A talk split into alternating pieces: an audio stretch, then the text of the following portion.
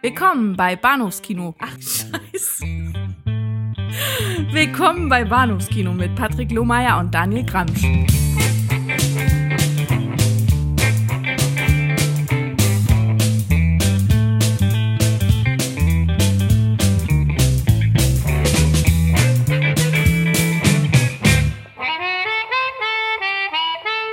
Hallo und herzlich willkommen zur Episode 194 des Bahnhofskino Podcast. Mein Name ist Patrick und bei mir ist der Daniel.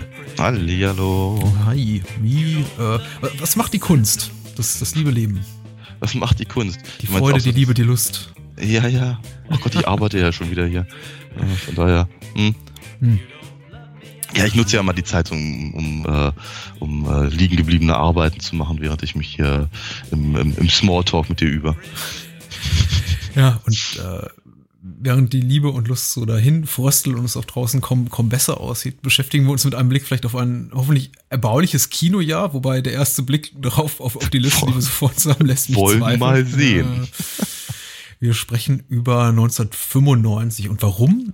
Ich glaube primär aufgrund der Tatsache, dass wir so unsere unsere Rosinchen, Hefestollen, Rosinchen Jahrgänge schon alle verbraten haben beziehungsweise Ja. rausgenascht haben. Ja, in der Tat. Also irgendwie, es, es, dünnt, es dünnt sich aus, Mhm. ähm, noch über, über Filmjahre zu sprechen, die auch unserem äh, Bewusstsein ähm, äh, entsprechen.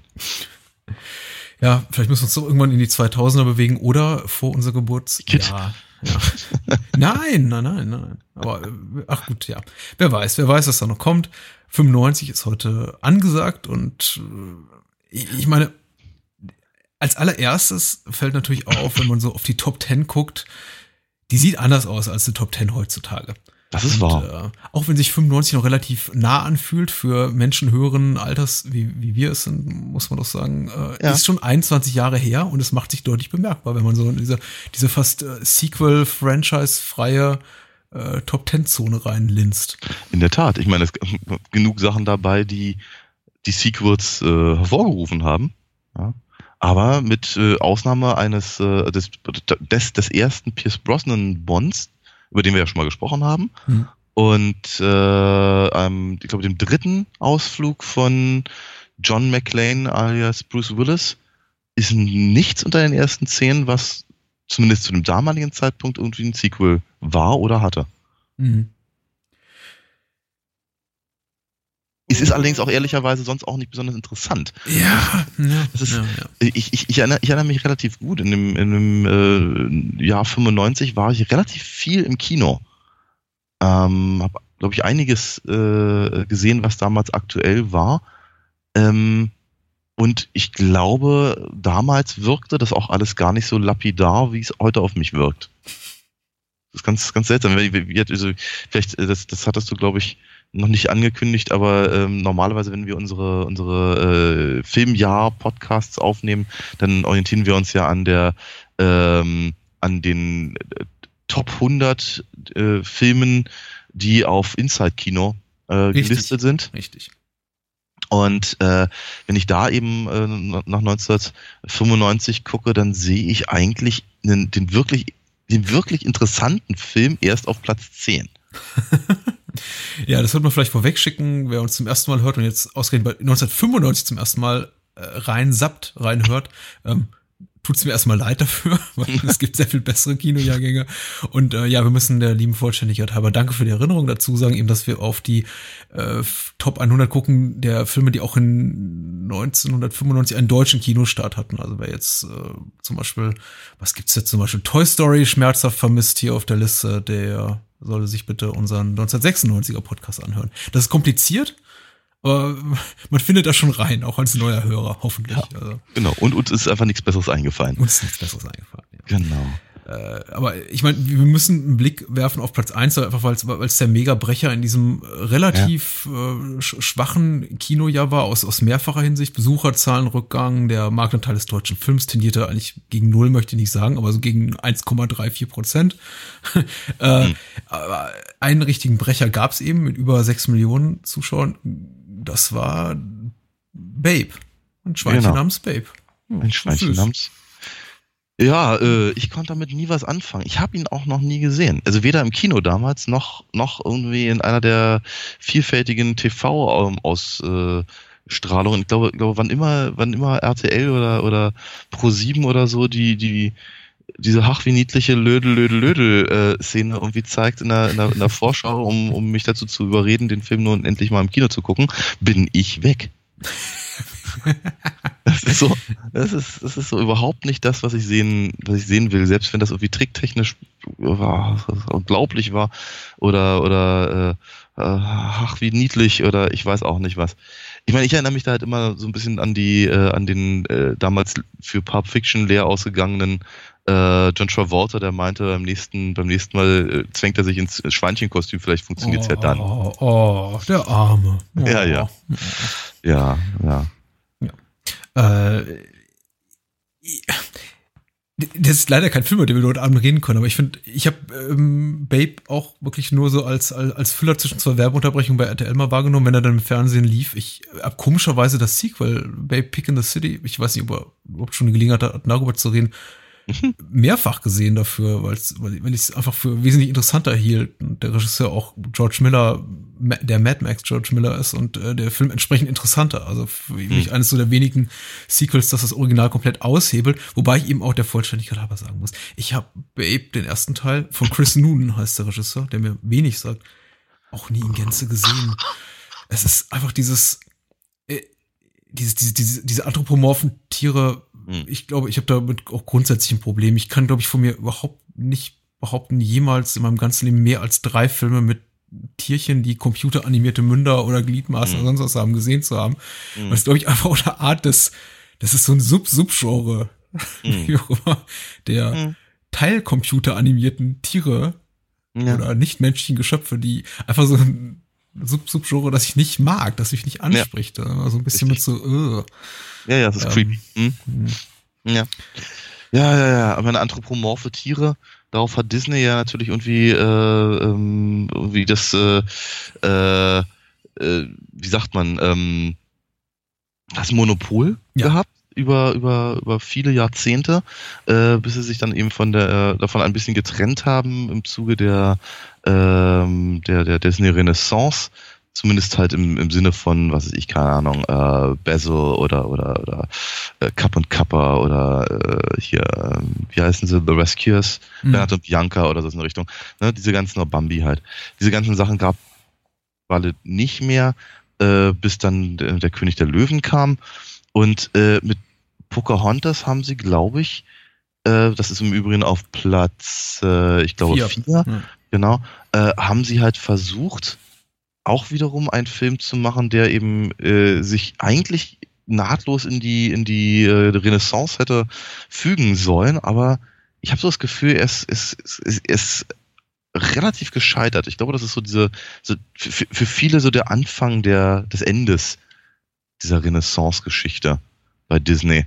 Ähm, ich habe ihn im Kino gesehen und ich fand ihn zumindest ursprünglich halt äh, äh, ganz ganz wundervoll. Ähm, fand ihn interessant animiert und ich fand die Musik sehr schön. Ähm, und äh, auf Englisch deutlich besser als auf Deutsch, wohlgemerkt. Ähm, bis mir dann irgendwann, irgendwann diese, diese merkwürdige Geschichtsumschreibe-Nummer äh, immer saurer aufstieß. Hm. Und ich irgendwie das Gefühl hatte, es ist irgendwie, mm, es gibt, es gibt so ein paar Punkte. Ich meine, ich verstehe, ich verstehe den Ansatz von Disney, dass sie halt äh, äh, Märchen und da eben auch geschichtliche Gesch mhm. Sachen halt verändern äh, um, ja, weiß ich nicht, keine Ahnung, äh, ihre, ihre persönlichen Wertevorstellungen zu vermitteln oder um irgendwie was beizubringen oder einfach um eine bessere Geschichte zu erzählen oder einfach irgendwie in 90 Minuten zu füllen. Ähm, ich habe so das Gefühl, gerade was eben äh, der, den Umgang äh, mit, den, mit den amerikanischen Ureinwohnern angeht und eben eine, eine ja durchaus nicht, nicht untragische Geschichte äh, auf die Art und Weise zu, sich vorzunehmen, ist nicht so schön gewesen. Hm. Der Film war ja sehr erfolgreich. Ich meine. Genau. Ja. Und Mel Gibson durfte singen. Hm? Ja, ja, ja. Ich wollte gerade, ich wollte gerade auf die, die, den Mel Gibson-Faktor zu sprechen kommen, weil ich, ich frage mich, ob irgendwie er mit der Grund ist, beziehungsweise seine Eskapaden der letzten Jahre mit der Grund sind dafür, dass Disney es immer so ein bisschen nicht unter den Tisch kehrt, aber doch zumindest Pocahontas nicht adelt mit der Art von ja, Präsentation auch fürs Heimkino, die vielleicht andere Werke der letzten Jahre erfahren haben. Da gibt's ja irgendwie mhm. Luxusausgaben von äh, ungleich erfolgreicheren Filmen wie Beauty and the Beast und also ja. Ariel und alles sonst auch, Aladdin, was sonst noch in die, in die Disney-Renaissance reinfällt. Aber Pocahontas ist so ein bisschen, ja, du sagst ja, er stand irgendwie schon so ein bisschen am Ende die, die, dieser, dieser Phase, auch am Ende überhaupt des, des klassisch animierten Trickfilms. Also äh, Toy Story folgte ja auf, auf dem Fuße, sagt man so. Mhm. Also äh, war ja, war ja, war ja kurz davor, irgendwie abgelöst zu werden durch computeranimierte Trickfilme und ja, äh, ist komischerweise jetzt schon so ein bisschen in Vergessenheit geraten nicht, aber auf jeden Fall schon so in die, in die zweite Reihe der großen mhm. Disney Kinoproduktion irgendwie jetzt so zurückgefallen. Ja. Hat genau. auch nur die Hälfte eingespielt für König der Löwen. Das ist immer, war, glaube ich, so bis dahin der, der, der Goldstandard so für, mhm. für, für Disney-Filme. Ja. Aber wobei ich den auch nicht mag. Ja. Ähm, richtig. Du hast aber, du hast aber, ich meine, wir haben, wir haben ganz nonchalant GoldenEye übersprungen aus dem Grund eben, weil wir ihn schon umfangreich rezensiert haben und genau. wer, wer hören will, wie wir unsere Liebe über GoldenEye ausschütten, der äh. unseren alten Podcast hören. Insbesondere Daniels liebster Bond, meine ich mich erinnern zu können. Äh, ähm, den liebst ja. du fast so sehr, wie du mhm. während du schließt, der auf Platz 4 ist. drei, drei, drei, drei für während du schließt. Ja, und das hat mich gewundert zu sehen, dass mhm. der, dass der so erfolgreich war. Ich hatte enorm, ihn, ja. Ich, ich hatte, ich hatte ihn, äh, auch den habe ich glaube ich im Kino gesehen, aber in, in so einem, in so einem, äh, so einem kleinen Pupskino, so, so, so eine Schuhschachtel nachts irgendwie um elf, weißt du, irgendwie, wo, wo, wo man da irgendwie das noch, das, das noch rauskramt, was irgendwie äh, nicht rechtzeitig zurück zum Verleih geschickt wurde. Mhm. Ähm, und sah ihn. Und ich finde, ich finde ihn wirklich ganz toll. Ich mag den wirklich gerne. Ich meine, es ist halt auch so ein, so ein ganz, ganz schwieriges Ding, du, wie, wie du immer sagst, dass, dass sich eigentlich der, der, der Kritik so entzieht. Ähm, es ist halt eine, es ist halt eine Romantic Comedy mit, äh, mit Sandra Bullock und Bill Pullman. Und ähm, im Übrigen Bill Pullman hier auch nochmal auf Platz 5 in, in der Verfilmung von Casper, The Friendly Ghost zu sehen, den ich auch im Kino gesehen habe. Aber wann waren das, wann war das denn eigentlich das letzte Mal, dass Bill Pullman in den, in zwei der erfolgreichsten Filme des Jahres mitspielen durfte? Ich sag's dir, 1995. ich befürchte, du hast recht. Ja. Ja. Aber ja, das ist ein, ist ein, ist ein netter Film, gucke ich, guck ich auch immer noch ganz gerne mal, weil er, weil er ja, vielleicht so ein saisonales Ding ist mit, mit, mit Weihnachtsstimmung und allem, was so dazugehört. Mhm. Keine Ahnung. Aber es lässt sich letztendlich sehr, sehr wenig drüber sagen. Ja. Vielleicht lässt sich ein bisschen mehr über Stirb langsam sagen. Mit dem mhm. wundervollen, mit dem grandiosen, also dem, dem, dem, dem preisverdächtigen deutschen Untertitel Jetzt erst recht. Ja. ich weiß, es ist damals schon, es war damals schon jetzt, Lacher. Genau, jetzt geht die turbo-geile Party erst richtig los. Animal House 5 oder so. Was weiß ja, ich. Porkies, keine Ahnung. Es ist, es, ja, es, es, es, nimmt den, es nimmt den dämlichen deutschen Titel nicht wirklich in Schutz, aber muss auch sagen, der, der, der Originaltitel glänzt jetzt auch nicht gerade mit viel Sinnhaftigkeit. Naja, aber immer, immerhin verweist er so ein kleines bisschen auf die vermeintliche Hauptstory. Ja, okay, ja. okay. Ja. Also, man, man, muss dazu sagen, ähm, vielleicht auch ein paar Hörern äh, jüngeren Jahrgangs oder älteren Jahrgangs, nee, jüngeren Jahrgangs, die äh, dass das zumindest meine Wahrnehmung ist so, dass 95 in Neuer Stück langsam Teil noch ein richtiges Event war. Ich glaube, es war eben noch nicht die Zeit, in der Bruce Willis sowas von durchgenudelt war und mehr durch seinen äh, haarsträubenden Unsinn auffiel, den er in Interviews von sich gab und es seine beliebige Filmauswahl. Also Bruce Willis war so, ich glaube auch gerade nochmal, Travolta hast du bereits erwähnt, auch nochmal so durch Pulp Fiction äh, reanimiert mm. in seiner, in seinen mm. Karrieremöglichkeiten. Ja. Wir reden später auch noch kurz über einen Film, auf den ich mich auch freue, wo er so, glaube ich, so am Tiefpunkt seiner Karriere angelangt war, der auch im selben Jahr ins Kino kam. Color of Night, dazu äh, später mehr. Und äh, aber Die Hard with a Vengeance war schon so, das war, war für mich auf jeden Fall ein Event. Also ich war zu dem Zeitpunkt definitiv großer Die Hard, Die Hard, Die Harder Fan. ich meine, den zweiten Teil mag ich auch immer noch ganz gerne. Und äh, das war schon eine schicke Sache. Und es wurde eine Riesensache draus gemacht, dass eben äh, John McLean jetzt einen Sidekick hat und dass man quasi auch die, die Handlung öffnet für einen größeren ja, mhm. auch, auch, auch geografischen Raum, in dem sich das Ganze abspielt, die alles so ein bisschen ambitionierter, höher budgetierter ist und äh, mhm. ähm, alles Dinge, die mich übrigens echt gestört haben, muss ich ganz ehrlich sagen. Ähm, ich bin, ich, ich, glaube, mit Ausnahme des jetzt des allerletzten Films habe ich sie alle im Kino gesehen mhm. und ich war eigentlich vom ersten angetan. Ähm, aus vielen verschiedenen Gründen. Wir hatten, wir hatten ja schon mal äh, einen Die Hard Podcast, glaube ich, letztes Jahr zu der Zeit etwa. Mhm. Ähm, von daher mag ich mich da nicht wiederholen, aber ich finde halt, dass eben äh, sie eigentlich alles, was was ähm, was gut war und was was was Die Hard eben interessant gemacht hat, halt sukzessive weggestrichen haben. Äh, Im zweiten haben sie noch versucht, ein paar Sachen ähnlich zu machen, nur halt irgendwie mit einem Brikett aufgelegt, was ich immer schwierig finde. Ähm, aber ja, genau das, was du gerade sagtest, was im, woran ich mich auch im Sinne, was eben wirklich groß diskutiert wurde, fand ich doof. Ja, das, das Klaustrophobische des äh, Nakatomi Plaza war das Interessante. Ja, nicht, nicht Bruce Willis äh, durch, durch Harlem Globetrotten. Ja, mhm. und und ähm, das war das war halt irgendwie einfach schwierig für mich dieses ähm, ähm, das halt irgendwie auf die auf die Reihe zu bekommen nicht leichter hat es im Übrigen auch gemacht, dass sie in der deutschen Synchronisation äh, für den Film eben nicht Thomas Danneberg genommen haben, sondern äh, die haben Thomas Danneberg genommen, aber nicht Manfred Lehmann, sowas. Ja. Genau. Äh, was schwierig war für mich, um da reinzukommen, damals habe ich den einfach nicht auf, auf Englisch gesehen, äh, und dass sie sich entschieden haben, zwar die, äh, die Story halt äh, unverändert zu nehmen, aber eben auf einmal wurde aus dem ja bis dato als Jack bekannten Hans Gruber auch wieder Hans. Was ja, schwierig ist. Ja, ja, ja, gut. Ey, das ist schon. Man, man, wirft uns ja das eine oder andere Mal Nitpicking vor und hier würde ich sagen, das würde schon so. Das ist, da, da würde ich sagen, wäre der Vorwurf so gerechtfertigt. Das geht schon sehr in die, sehr in die nitpickerische Richtung. also ich finde, naja, also ich habe ich hab lediglich gesagt, warum mich, warum äh, mich dem Film gestört hat damals, als ich ihn gesehen habe. Ja, naja, um, um dieses ganze Phänomen der, der, ähm, der, der, der Ent, Entgermanisierung des, des Originalfilms 19, anno 1988 äh, wusste ich ja schon Bescheid. Insofern hat es mich dann relativ wenig überrascht, zumindest, dass jetzt aus, aus, aus Jack wieder Hans wurde. Aber na gut, ähm, äh, ich, ich müsste den Film einfach wieder sehen, glaube ich, wäre wär, wär alles, was mir dazu einfällt. Ich habe relativ positive Erinnerungen daran. Ich habe positive Erinnerungen daran, insofern, dass, ich meine, der, klar, der eine Hauptreiz der Reihe ist äh, zumindest die ersten zwei, zwei Teile der beschränkte Raum, in dem sich eben die Handlung abspielt. Das andere ist natürlich der, der, der Status von Bruce Willis als diese, diese, diese, äh, diese Otto, Otto Normalbulle-Figur, die eben mhm. nicht unkaputtbar ist und nicht von 30 Meter hohen Gebäuden rum, runterspringen kann, ja. ohne kaputt zu gehen. Und das ist eben etwas, was sie tendenziell an dieser Stelle verlieren Richtig. Nicht so, nicht so, nicht so in Gänze, aber ich meine, natürlich hat, hat auch ähm, äh, äh, hier Bruce Willis auch seinen Indiana Jones im Kühlschrank-Moment. Er, er wird nämlich irgendwie aus so einem, aus so einem Kanalrohr rausgeschossen in der Wasserfontäne und ja, fliegt mal eben irgendwie 10, 15 Meter in die Luft. Nur um unbeschadet wieder auf dem Boden der Tatsachen zu landen. Das ist schon, also grenzwertig problematisch.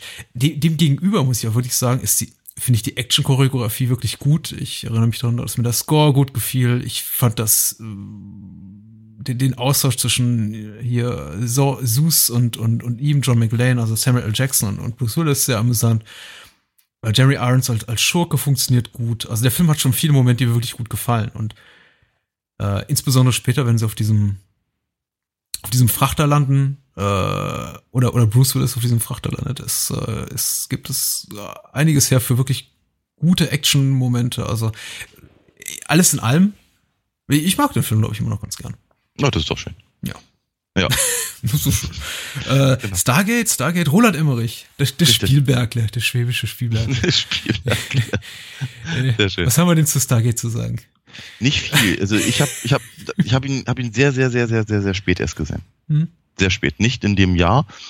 Ähm, ist erstaunlich an mir vorbeigegangen damals. Äh, als ich ihn gesehen habe, fand ich ihn gut.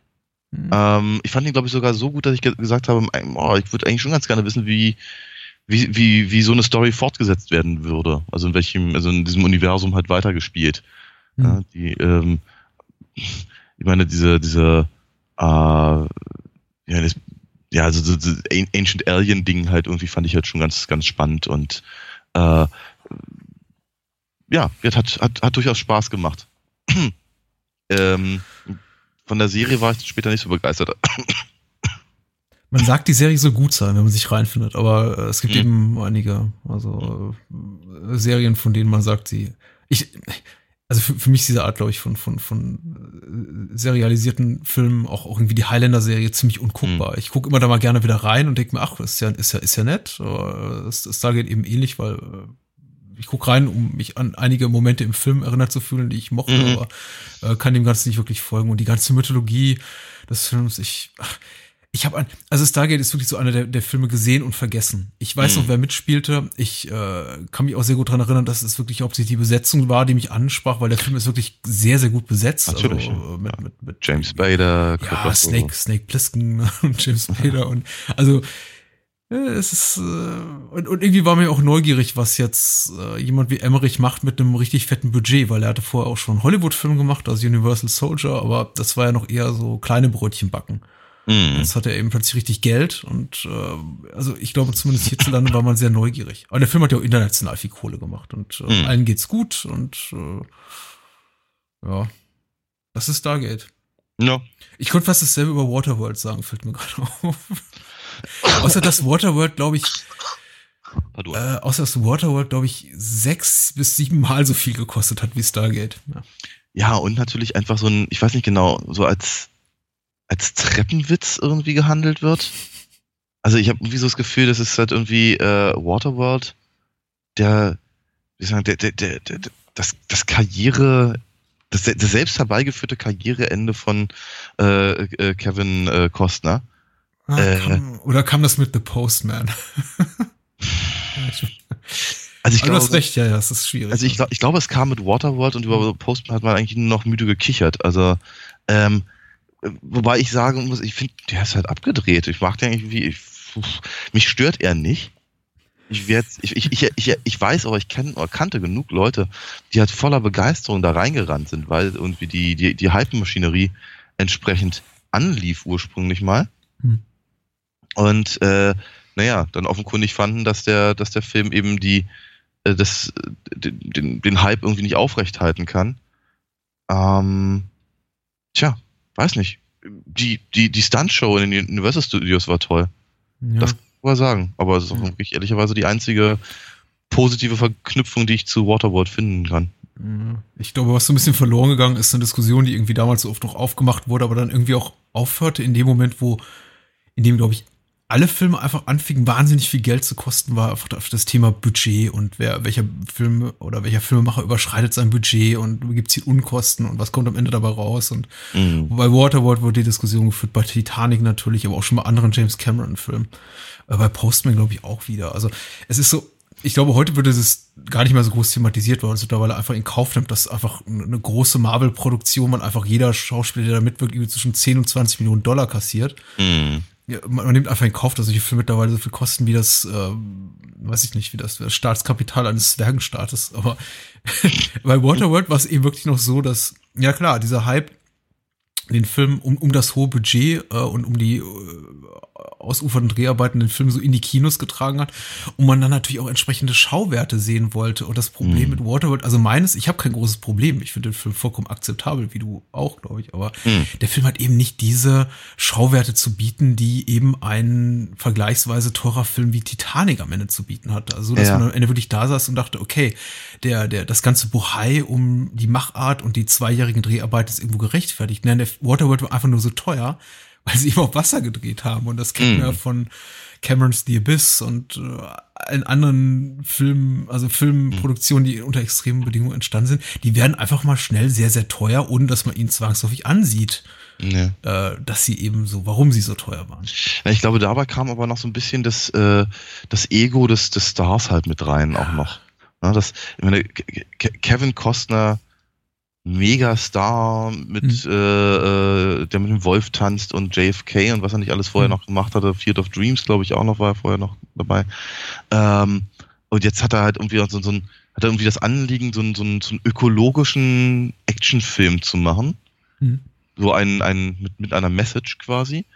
Ähm, und äh, ja, sagen, streichelt halt sein, sein, sein Ego und dann wird das halt so aufgeblasen. Und ich glaube, die wollten, Leute, Leute wollten damals äh, einfach zugucken, wie er scheitert.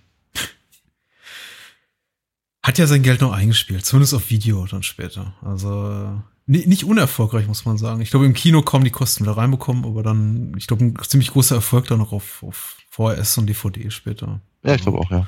Äh, und Dennis Hopper durfte noch mal seine Rolle aus ähm, Apocalypse Now äh, wiederholen. Äh, auch nicht verkehrt. Gibt dem alten Mann eine Chance. Sowieso ein gutes Jahr für ihn. Ich meine, nicht nur für Sandra Bullock, ich glaube, kurz vorher Speed gemacht und dann irgendwie wieder ein Riesenerfolg mit, während du schließt, irgendwie auch für Dennis Hopper so ein bisschen wieder. Also nochmal ein spätes Karriere hoch mhm. zu der Zeit. Was haben wir hier noch? Äh, wir verlassen langsam die Top 10. Äh, bald, bald wird's interessant, liebe Hörer. wir reden über äh, Disclosure, Enthüllung von Barry Levinson. Lass mich nicht lügen, aber ich glaube so, also in meiner Erinnerung zumindest eine der, der letzten wirklich wirklich sehr, sehr äh, gehypten äh, Michael Crichton-Adaption. Es gab dann später noch Timeline, hieß der, glaube ich, zwei, drei, irgendwie sehr viele Jahre später. Das war schon in 2000 von Richard Donner. Mhm. Aber so, so Michael Crichton steht für mich so am Ende einer, einer ganzen Reihe Verfilmungen seiner Bücher äh, so, so ziemlich, ziemlich, ziemlich hinten an. Also ich meine, allem voran steht natürlich Jurassic, Jurassic Park. Klar. Aber Sphere hatte man, glaube ich, im Folgejahr damit mit Dustin Hoffman und, und Sharon Stone verfilmt und äh, ja, na ER ist ja auch, glaube ich, etwa zur gleichen Zeit. ER hat damit produziert, ja, richtig. Ja, ähm, so ein Ding. Und, und dann kam ab irgendwann Disclosure. Ja, also tatsächlich zu Michael Crichtons äh, Beteiligung daran kann ich ganz wenig sagen. Ich, ich erinnere mich vor allem daran, dass, äh, äh, dass diese Diskussion um äh, kann, kann eine Frau einen Mann überhaupt vergewaltigen? dass das halt so unglaublich durch, durch, durch die gesamte, ja, wie soll ich sagen, die, die, die Riege der NDR Talkshows irgendwie ging. ja, und äh, das, das, das war halt das große. Das, ich glaube, ich glaub, die Leute sind auch einfach, sind einfach überhaupt nicht drüber hinweggekommen, dass Demi Moore auch was anderes konnte als Ghost. Und äh, ähm, ähm hier unmoralisches Angebot. Mhm ähm, wann immer sie versuchte, was anderes zu machen, äh, ist das, wurde das irgendwie, äh, ja, geradezu empört äh, äh, diskutiert. Ob das jetzt ein Striptease war oder eben das Ding, ja, mit mhm. Michael Douglas. Äh, daran kann ich mich erinnern, ja. Ansonsten. Ähm, aber einer der ersten Filme, einer der ersten Filme, wenn ich mich recht, ich meine, unterbrich mich, wenn ich mich irre, äh, aber in denen ähm, äh, ähm, ähm, Donald Sutherland äh, einen ausgesprochenen Widerling spielen durfte. Ja. Ja. Ja. Dinge, die ich er danach irgendwie nur noch gemacht hat. Ja, richtig, richtig, richtig, richtig. Und äh, ich dachte, du wolltest auf was anderes hinausholen. Einer, einer der ersten äh, Kinofilme, in denen das Thema Virtual Reality wirklich äh, thematisiert wurde. Ich meine, es gab, gab Filme auch, die es zum Thema hatten. Äh, allem voran der, der grandiose Rasenmähermann. Oh ja, ja Stephen King. äh, Schreck lass nach. Aber äh, Disclosure hatte das natürlich in einer, in einer durchaus geschmackvolleren Art und Weise präsentiert und ich fand das sehr gelungen. Das fand ich natürlich früher, um, um mal ein, ein, ein Daniel-Adjektiv mir leihen zu dürfen, rattendoll. Ähm, aber äh, ich weiß nicht, wie es heute wirkt. Ich habe den Film irgendwann mal im Spätprogramm des ZDF gesehen in den 90er Jahren und fand es wirklich super. Äh, war, es ist irgendwie steht im Zentrum einer, einer spannungsgeladenen Sequenz, der sich eben äh, Douglas äh, in dieser virtuellen Realität befindet, sich durch Akten wühlt, virtuelle Akten und sie versucht irgendwie sie, sie, sie da raus, äh, raus zu fischen und seine, seine, sein, sein Avatar in dieser virtuellen Realität kann sich unheimlich langsam bewegen und äh, die, die die Spannung erzeugt sich ja daraus, dass irgendwie, glaube ich, zur gleichen Zeit irgendwie äh, sich, sich Demi Moore im Gebäude befindet und ihm auflauert. Ach, keine Ahnung. Aber äh, fand ich sehr spannend. Äh, gut gemacht, die, die ganze Krimi-Handlung. Ich finde, irgendwie als Krimi funktioniert er noch sehr gut. Äh, Michael Crichton hat für mich immer so das Problem, dass er, was so seine, seine Haltung, seine politische Haltung zu gewissen Themen betrifft, immer so ein bisschen problematisch ist, beziehungsweise nicht genau weiß, steht er hinter diesen Sachen, die er da äh, zeigt, oder ist es irgendwie äh, betrachtet er das Ganze mit einer ironischen Distanz, also irgendwie Frauen, die Männer vergewaltigen oder äh, zumindest äh, denunzieren oder äh, auch das, was er vorgemacht hat, hier Rising Sun, diesen, der verfilmt wurde mit, äh, äh, Sean Connery und Wesley Snipes, glaube ich, der Ah, ein ja. sehr, sehr, Mhm. sehr, sehr schlechtes Bild auf irgendwie die, die ja, das japanische, die japanische Geschäftswelt zeigt. Ist es irgendwie alles so, entspringt das irgendwie seinen, seinen Angstfantasien oder ist es alles mit so Augenzwinkern geschildert? Ich weiß es nicht. Als, als äh, Thriller funktioniert für mich Disclosure wirklich gut. Also hat mir wirklich Spaß gemacht. Aber ähm, kann nur wirklich daran liegen, dass ich die Besetzung mag. Und ein Hm. Film, in dem Michael Douglas mitspielt, zumindest in den 80ern und 90ern, hatte für mich sowieso schon immer ein dickes Stein im Brett. Also. Kommen wir zu Achtung, jetzt. Ja, jetzt, Achtung, jetzt ja. Der, der, Gag. Und jetzt auf Platz 10, 7. Äh, ja, war Ja. ein Thriller, ja. Knaller. Ja. Unglaublich. Da mal, war ich aber an Tag 1 im Kino. Ja? Ja, auf jeden Fall. ich glaube, bei mir war es der dritte Tag oder so. Ja, äh,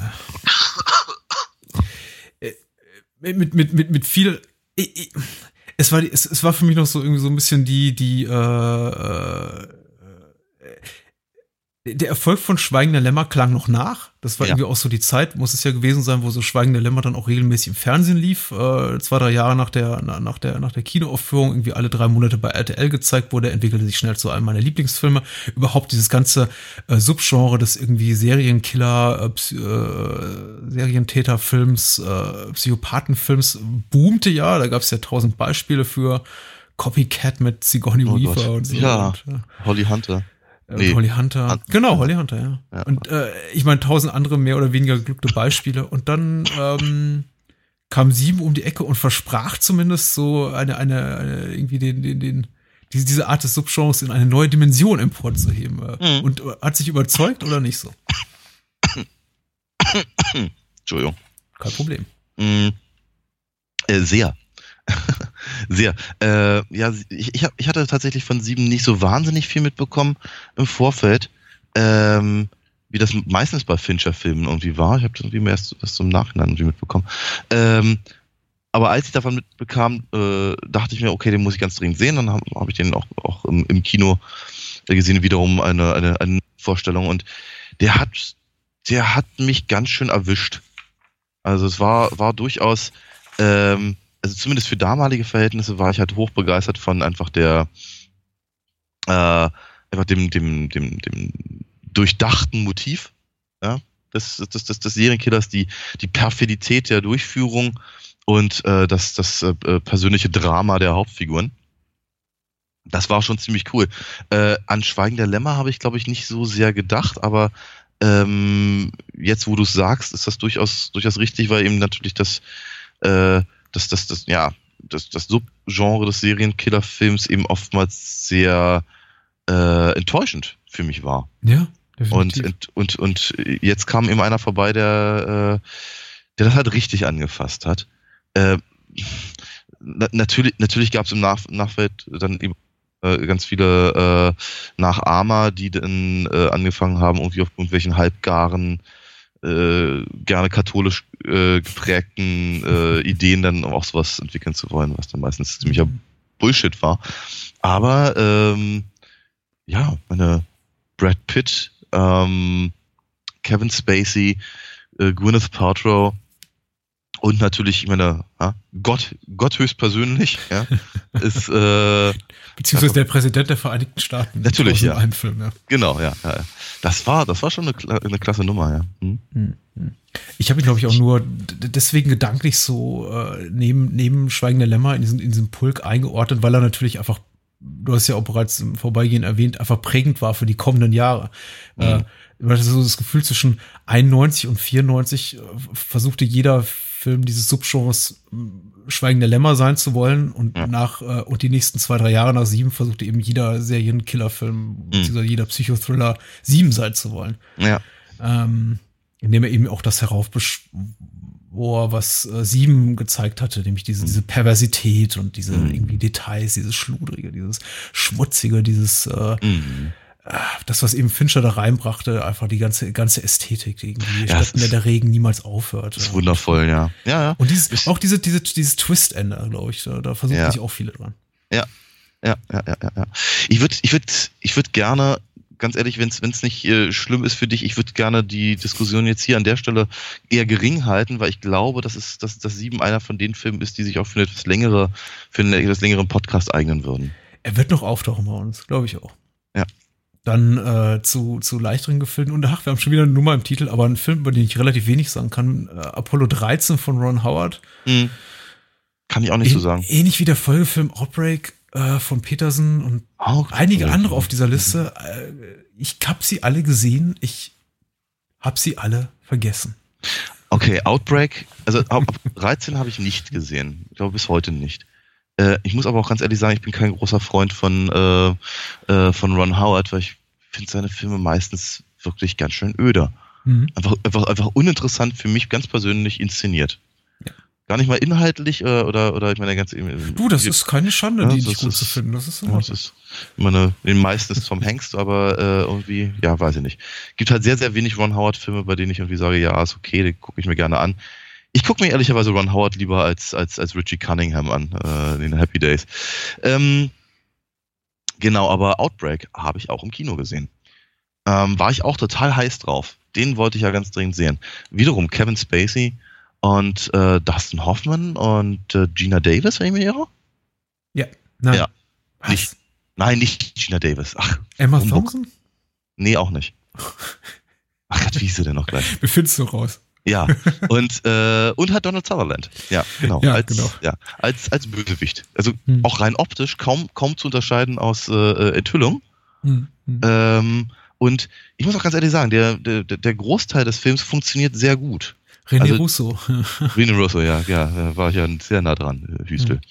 Ähm, nee, also äh, diese ganze, diese ganze ähm, Virus-Eindämmungsgeschichte und so und die, ähm, wie, wie, wie sich das verbreitet, das, das funktioniert re, re, tatsächlich relativ gut.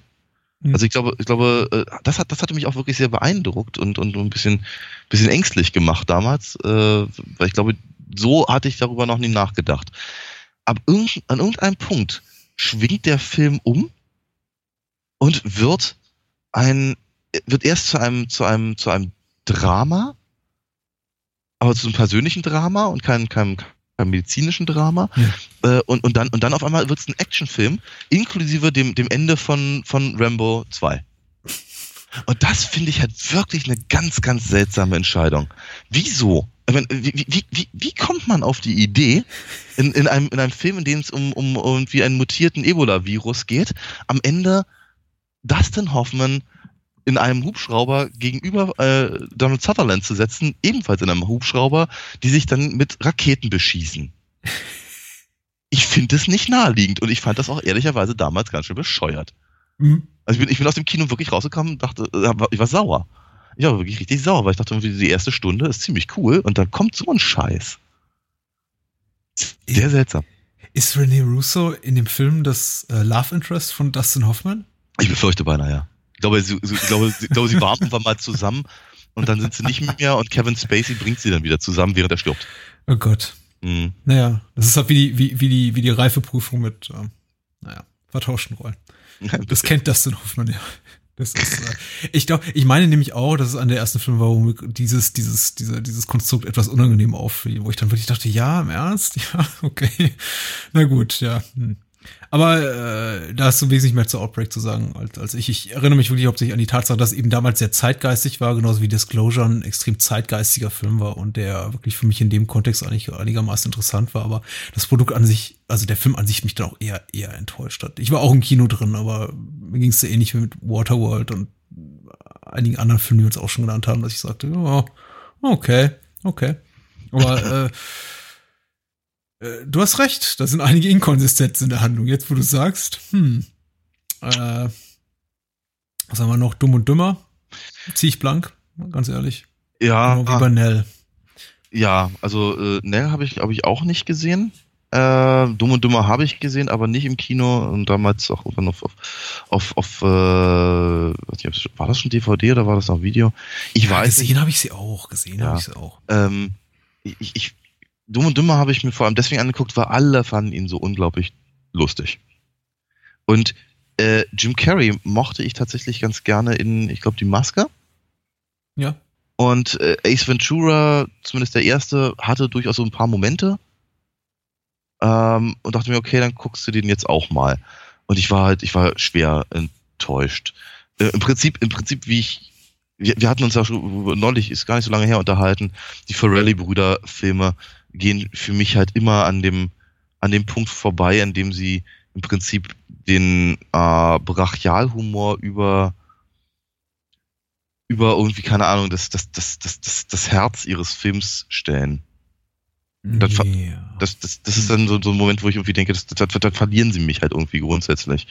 Und halt hier bei dem Film, aber letztendlich ist, ist, ist der, der, ist, der, ist so, der ist so unglaublich dämlich. Und die Figuren sind so unglaublich dämlich, dass man da eigentlich keine wirkliche Kritik üben kann, glaube ich. Ja, ja, ja. Es ist ja. Dumm und Dummer für mich auch irgendwie historisch nur interessant. Für mich auch irgendwie mehr im Gedächtnis als der Film, in dem, mit dem wirklich irgendwie äh, so, so, so äh, Jim Carreys Superstar-Status anfing. Ich glaube, so, nachdem er irgendwie Ace Ventura gemacht hat und die, und, und die Maske, dann plötzlich wirklich so, so irgendwie die Studios sich um ihn balgten und irgendwie 10 Millionen Dollar für jeden Film zahlten. Und mhm. für mich auch irgendwie nur als Erinnerung äh, eines Films, der unfassbar erfolgreich war und dessen unfassbarer Erfolg sich mir nie so wirklich erschlossen hat. Denn ich meine, er ist amüsant. Ich habe ihn nur noch irgendwann gesehen und dachte, ja, das ist irgendwie alle, alles schon nett, aber mh, hm, vergleichbar mit ungefähr 1001 anderen nicht so starbesetzten Filmen, die irgendwie e, humoristisch eine ähnliche Schiene fahren und nicht ansatzweise so, so, so erfolgreich sind. Aber mhm. wie, wie auch immer. Ich meine, grundsätzlich mögen wir ja die Ferrellis, zumindest wenn sie irgendwie was Gutes machen. Und mhm. äh, Dumm und Dümmer, ja, Nell, Nell, auf, ich wollte es nur mal kurz erwähnen, ich meine, war, glaube ich, nicht das, war das Regiedebüt von Jodie Foster, lass mich nicht lügen, mit ihr in einer mhm. größeren Nebenrolle als die Mutter, äh, nee, nee, Nell selber, ich glaube, das war auch, glaube ich, hauptsächlich der Kritikpunkt des Films. Nell ist, so eine, ja. Also ich, ich sehe hier Michael Apted als Regisseur. Hm. Und, Nein, äh, das Wunderkind Tate war von Jodie Foster. Richtig. Und da ja. hab ich, den hab, ne, die habe ich gerade zusammengeschmissen. Nein, da war nein, auch die, da war sie auch die Mama. Ne, nein, nein, ne, Nell ist, äh, sie, sie, sie rennt äh, Kauderwetsch blabbernd durch den, durch den Wald und wird von Liam Neeson gefunden. Ja, richtig. Ja. Hättest du mich jetzt nicht gestoppt, hätte ich äh, drei Minuten über das Wunderkind Tate geredet. Und sehr, dann, sehr interessant geworden. Und dann festgestellt, das ist nicht der Film, über den wir heute Abend sprechen. Aber gut, äh, so viel zu Nell. ähm, Braveheart war natürlich eine ungleich größere Nummer auf Platz 15. Der überrascht mich, dass er vergleichsweise, äh, was heißt wenig erfolgreich war, aber nur zwei Millionen Zuschauer hatte. Mhm. mhm. Wobei diese Liste hier bei Inside Kino immer ganz interessant ist, weil man eben auch sehen kann, wie lange hat sich so ein Film in den Top Ten befunden und mit wie vielen Kopien ist er gestartet. Und Braveheart ist zum Beispiel mit deutlich weniger Kopien gestartet als ein Film wie Während du schliefst. Damit ja. haben sich die Kinos irgendwie zugebombt beim Start und äh, Braveheart hat 100 Kopien weniger gehabt in Deutschland. Mhm. Ähm, was auch immer das jetzt heißt mag am Ende des Tages, wahrscheinlich relativ wenig. Aber auf Braveheart war ich heiß, muss ich sagen, als der damals rauskam. Und ich habe mich vor allem heiß machen lassen durch die äh, martialischen Interviews mit Mel Gibson, der sagte, oh, wir mussten so viel blutiges Gekröse und Gemetzel raus, rausschneiden, damit die Leute es überhaupt ertragen. Wenn ihr wüsstet, was in dem Film drin ist, hoho, mein Director's Cut mit irgendwie abgetrennten Liedmaßen alle zwei Minuten, hoho. Und dann ging ich rein und dachte, ja, das ist, ich meine, es ist handwerklich ein gut gemachter Film, aber ich glaube, es war nicht die Art von von Gorbauerns Blätterparade, die ich mir da erhofft hatte. ja. Deine Erinnerung an Braveheart? Habe keiner. Nie gesehen? Nee. Ja. Also doch, ein Ausschnitten. Äh, ja. ja. ja. Äh, also ich, ich würde rein, rein äh, thematisch erst wieder mit äh, Platz 17 einsteigen wollen. das können wir aber auch gerne machen, weil okay. äh, das ist auch so meine, meine noch äh, wärmste Erinnerung, zumindest innerhalb der, der, der Top 20, die ich habe. Mhm. Star Trek Generations, Tra Star Trek Treffen der Generation. Der siebte mhm. Star Trek Teil, der erste mit der neuen Crew, aber eben Richtig. auch in Teilen mit der alten Crew. Ja, ja. In, in Teilen und nicht unbedingt den besten, habe ich so das Gefühl. Ich habe ihn ja, ich habe ihn ja mit meinem Bruder im Kino gesehen. Hm? Das, das alleine war, war eine coole Sache. Äh, ein echtes Highlight. Fand ich, das war, also nur ganz, ganz persönlich, das war schon ziemlich, ziemlich klasse. Ähm, und äh, irgendwie wollten wir halt gemeinsam so, ein, so ein, den, den Film halt noch sehen. Die Serien, äh, also andersrum, äh, so Raumschiff Enterprise damals haben wir logischerweise gesehen, äh, gemeinsam, äh, die, die Next Generation dann nicht mehr, ähm, aber die Filme eins bis, naja, also wenigstens vier haben wir gemeinsam gesehen und entsprechend musste das dann irgendwie sein. Ich besitze diesen Film auch tatsächlich noch als eine alte Videokassette, die äh, wiederum von meinem Bruder mir geschenkt wurde. Von daher ist es was, was, was, was ganz Nettes. Ich glaube, ich kann mich nicht entsinnen, dass ich die jemals also die ich, äh, abgespielt habe. Hm. Ich habe den, im, ich hab den, ich hab den im Kino gesehen, war nicht angetan und habe das dann auch mehr oder weniger für mich abgeschlossen. Ja, der Film ist problematisch. Äh, ich ich, ich habe mich ein bisschen im Laufe der Jahre anfreunden können, weil ich meine, wir hatten das jetzt schon einige Male im, im, im Podcast. Mhm. Wir sind auch bei, bei Star Trek nicht unbedingt einer Meinung, eigentlich sehr selten, weil äh, ich relativ knietief drin stecke und du mhm. eben eben nicht so und ich dem glaube ich auch noch einigen was abgewinnen kann, wo du schon sagst, ich, ich steig aus. Ja. Äh, ich komme mit ich finde Star Trek treffende Generation ist, ist ein komplett Problem, problembeladener Film. Narrativ, technisch mhm. nicht so sehr. Ich meine, das ist kompetent gemacht in jeder Hinsicht, aber mhm. einfach erzählerisch eher, eher auf der schwachen Seite. Mhm. Wenn man sich ein bisschen mit der Entstehungsgeschichte äh, beschäftigt, wird einem vieles klar. Mit ein bisschen schärferem Blick drauf kann man vielleicht auch selber drauf kommen. Der Film musste einfach ganz schnell in die Kinos gekloppt werden. Und ich glaube, das ist so ein bisschen dem Film zum Verhängnis geworden. Die, die Serie endete im Mai oder Mai 94 war es, glaube ich. Der Film musste äh, noch im selben Jahr in die Kinos. Das heißt, irgendwie, während die noch gerade so an den letzten Folgen der Serie bastelten, bauten die ungefähr nebenan schon so parallel die neuen Sets auf für den Kinofilm, okay. der dann irgendwie auch gedreht und geschnitten und vertont und alles werden musste innerhalb von fünf Monaten. äh, so sieht der Film dann eben auch aus. Also, hm. ich denke, äh, angesichts der, der Umstände und des Zeitdrucks haben sie, wurde das Beste draus gemacht. Das ist ein, ein sehbarer Film was die Handlung betrifft, die handelnden Figuren betrifft, auch die Entscheidung, überhaupt den Staffelstab so übergeben zu lassen durch, durch, durch William Shatner als Captain Kirk an Jean-Luc Picard ist eine nicht ganz geglückte äh, Entscheidung. Ich meine, man hätte es vielleicht zum, man hätte zumindest ein bisschen besser machen können. Das ist aber alles so ein bisschen, es wirkt aber alles sehr, sehr halbgar und äh, die, äh, die, die auch diese Szenen gegen Ende, wo dann eben die, die neue Generation, also Picard auf, auf Shatner trifft, also äh, Patrick Stewart auf, auf William Shatner trifft, auch so ein bisschen selbstgefällig, selbstbeweihräuchernd, grenzwertig lächerlich, äh, mit mm. äh, Captain Kirk hoch zu Pferd und in der Blockhütte. Äh, ja, ja. Sehr, sehr albern. Und das ganze Finale, äh, ich meine, das kommt dann auch noch dazu, nicht nur, dass er den Film innerhalb weniger Monate ins Kino nach Ende der Serie bringen muss, sie muss auch das komplette Ende neu drehen, weil ich glaube, das erste, das Originalende, das Testpublikum als als unbefriedigend empfand, denn es endet damit, Achtung Spoiler, äh, äh, dass Captain äh, William Shatner als Captain Kirk sehr unglamourös stirbt und quasi in irgendeiner Szene im, in diesem Schlusskampf einfach von, von einem Felsen stürzt und ab unten liegen bleibt. Und dann ficht äh, äh, Patrick Stewart das Ganze mit Marco McDowell aus und sieht dann, ups, da liegt der ja. Kirk ist tot, verdammt. Äh, Schnitt auf William Shatners äh, lebloses Gesicht und äh, Finale. Und äh, das CIS-Publikum hat dann wohl mit den, mit, den, mit den Füßen abgestimmt und gesagt, so darf doch der äh, Captain James T. Kirk nicht abtreten. Und mhm. äh, da haben sie ihm das Ende zu teilen auch noch neu gedreht. Was das Finale nicht besser macht. Mhm. Ähm, wie gesagt, ich, ich, kann nur, ich kann nur kurz anreißen in der Kürze der Zeit. Ich kann es dazu auch gerne eine halbe Stunde monologisieren, aber kurz anreißen, wo die Probleme des Films liegen. Sie sind da, ich bin mir deren bewusst und äh, mag den Film trotzdem recht gern, recht gern. Okay. Ja, ich, ich, ich möchte eigentlich auch gar nicht großartig reingerätschen. Ähm, jetzt, Such dir was aus. Was nö. Achso, ja, genau. Also ich habe ich hab halt, ich habe halt äh, verschiedene, verschiedene Probleme mit der Next Generation an sich und mit dem Film im Speziellen, aber die Sachen, die du gesagt hast, gehören da auf jeden Fall auch mit dazu. Von daher, äh, Gott, der, ich glaube, der Film tut nicht persönlich weh. Ja, ähm, irgendwann, irgendwann gucke ich ihn sicherlich auch nochmal. Aber ich habe eben nicht so das Gefühl, dass mir, dass mir was entgeht, wenn er, wenn er jetzt eben in meiner, in meiner Blu-ray-Sammlung nicht ganz oben auf dem Stapel liegt, weißt du? Mhm. So halt. Naja. Ich würde ganz gerne nochmal, äh, würde gerne mal äh, äh, Stadtgespräch erwähnen. Bitte. Platz 19. Furchtbar. Und dann würde ich gerne weitergehen. ich glaube, der erste, der erste deutsche Film auf der Liste. Ja, ne? Also ich meine, Äh, es ist, es ist, es ist, es ist, ich finde diese Liste ganz seltsam, was das angeht, weil die, ähm, weil mein Eindruck war ein anderer. Mhm. Ja, im, im, Im Zuge von, äh, wir hatten das glaube ich auch schon ein paar Mal, von der bewegte Mann, kamen sie ja irgendwie alle.